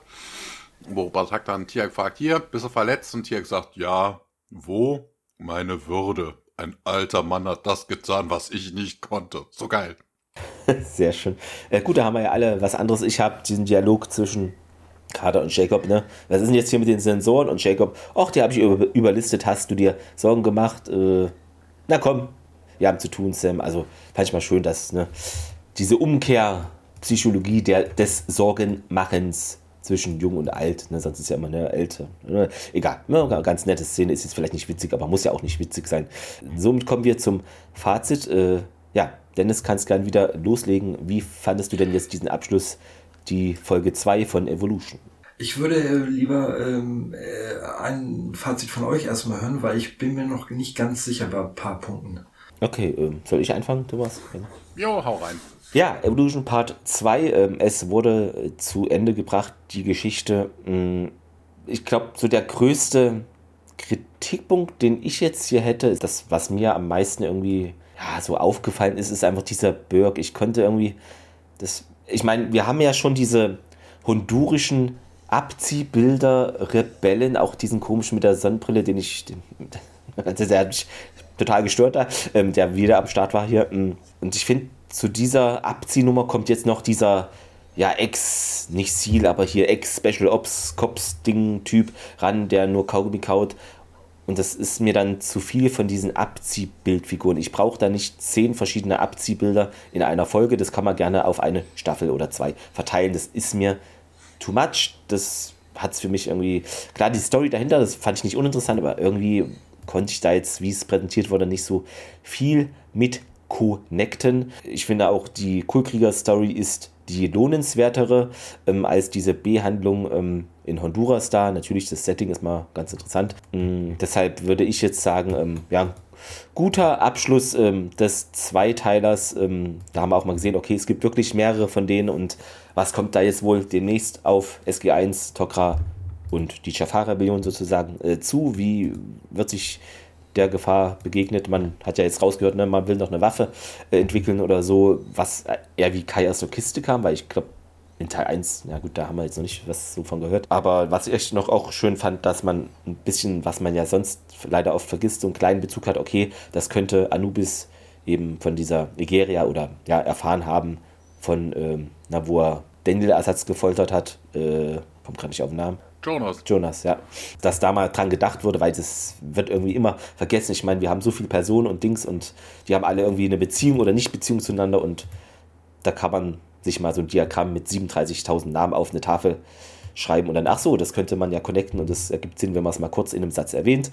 Das wurde hier getan und ja, guter Abschluss. Ich würde aber sagen, kommt für mich jetzt ein bisschen nicht ganz an die erste Folge ran und deshalb Daumen schräg nach oben und nicht ganz nach oben, aber nur minimal und ja. Dennoch schöner Zweiteile, den ich mir auch so wieder angucken würde. Ja, äh, puh, ähm, ja, was soll man da groß zu sagen? Also, ne, das Leiche wieder auferstehen, ähm, ja, hm. die Frage ist, was macht totes Gewebe, wenn du nur, also, äh, warum reagiert dieser Charlo so? Also, ja, wenn das jetzt, äh, ne, einfach nur wie ein Sarkophag ist und den wiederbelebt, wäre es immer noch Charlo. Ja, der wäre vielleicht was böser, aber da irgendwie äh, wild äh, wie so ein Tier um sich schießend ist irgendwie ein bisschen merkwürdig. Weiß ich nicht. Es ist, ist, ist irgendwie merkwürdig. Also, dass der da irgendwie äh, seine Freunde erschießt. Also ja, dass er sich an seinem Chef rächen möchte, gerne, ne, weil ne, der hat ihn immerhin auch erschossen. Äh, das macht Sinn, aber dass er dann irgendwie wahllos durch den Wald und dann zufällig auf SG1, also das ist irgendwie, weiß ich nicht.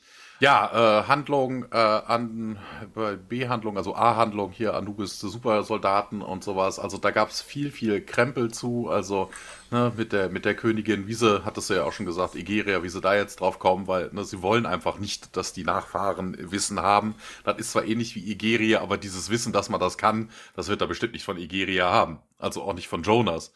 Und also das vor allen Dingen äh, muss das die Königin ja auch irgendwie wissen wie das denn geht. Ne? Also von wegen, die werden die Königin ja nicht interviewt haben. Ne? Die war ja sterbenskrank. Ne? Die ist ja hinterher auch gestorben. Die wird denen nicht jetzt irgendwie eine lange Lesson darüber gebracht haben, how to uh, not äh, give information to your offspring oder sowas. Also das ist, also entweder kann man das oder die Königin hätte dann ewig drei Tage da rumprobieren müssen. Aber das ist alles, also sehr, sehr, sehr, sehr merkwürdig. Ne? Was an Bord dieses Schiffes jetzt überhaupt auch wollten, keine Ahnung, haben wir nicht rausgefunden. Sie sind zufällig über die Supersoldaten gestolpert äh, ja. Ähm, wie man darauf kommt, dass es jetzt nur ein paar Dutzend sein sollten oder ein halbes Dutzend. Jacobs Aussage, keine Ahnung.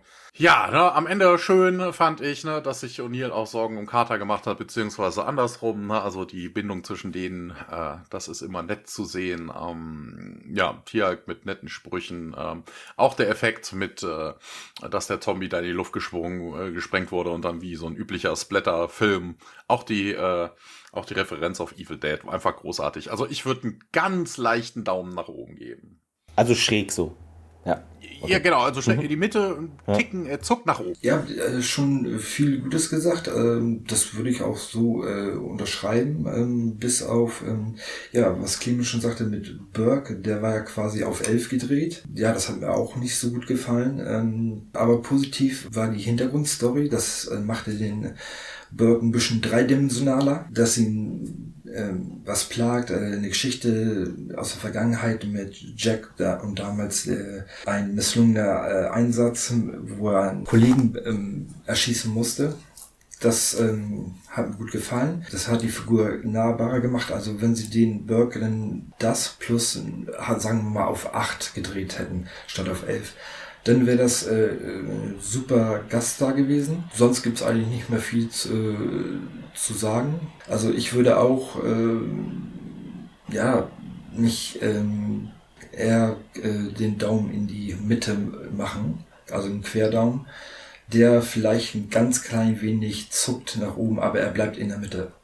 Aber trotzdem ähm, keine schlechte Folge. Super. Dann hoffen wir, ihr habt euer Weihnachtsessen überlebt. Äh, und, äh, Habt nicht noch einen Kater? Ne? Also, genau. wobei, ja doch. Ja. Falls ihr wobei, ist ja, ist ja jetzt schon ein paar Tage her. Ne? Also ja, wir haben ja sechs Tage. Also. Aber ja gut, jetzt ist dann, äh, wenn ihr das hört, ist ja dann ja, Habt ihr vielleicht wieder einen Kater? Nein, nein, nein, wir hätten, wir hätten das anders machen müssen, so von wegen. Ne? Wir hoffen, euer, euer Sack war voll. Heute ist doch äh, der hm. Heilige Drei... Nee, nee, Nikolaus. Was ist denn am 6. Januar? Das sind Heilige Drei Könige. Sind dann, Heilig... Ja, irgendwas bayerisch.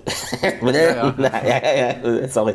Wir hoffen, dass ihr viel Weihrauch und genau, Myrrhe, genau. Äh, Gold, Gold vor allem. Gold, Gold, Weihrauch, Myrrhe und Kreuze bekommen Also wer, wer zu viel davon geschenkt bekommen hat und nicht mehr braucht, also wir nehmen das gerne. Ne? Also wir opfern uns da heroisch auf. Genau, so machen wir es. Ähm, ja, falls ihr uns unterstützen möchtet, könnt ihr das gerne über den Kofi-Link machen und natürlich Bewertungen äh, immer gern gesehen, Apple und die Daumen bei Spotify und was es da alles gibt. Und natürlich die App, ähm, heimlich immer den, das Podcast in, auf fremden Geräten installieren. Ja, dann gucken wir mal, was wir nächste Woche für euch haben. Ich glaube, da haben wir wieder eine Gästin. Ich hoffe, das klappt alles.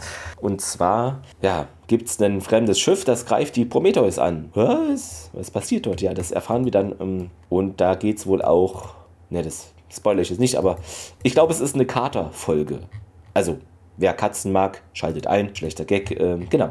In diesem Sinne ähm, hoffen wir, ihr seid gut hier ins neue Jahr gestartet. Und äh, Dennis, wenn du wieder mal eine Folge irgendwie ins Auge gefasst hast, wo du denkst, ach, da könnte ich doch mal gerne mitreden. Gerne auch äh, Atlantis, was wir dann ja auch im März oder April, ich habe es gerade nicht ganz auf dem Tableau, ähm, beginnen, äh, dann einfach uns schreiben. Ne? Das hat ja, ich komme gerne wieder.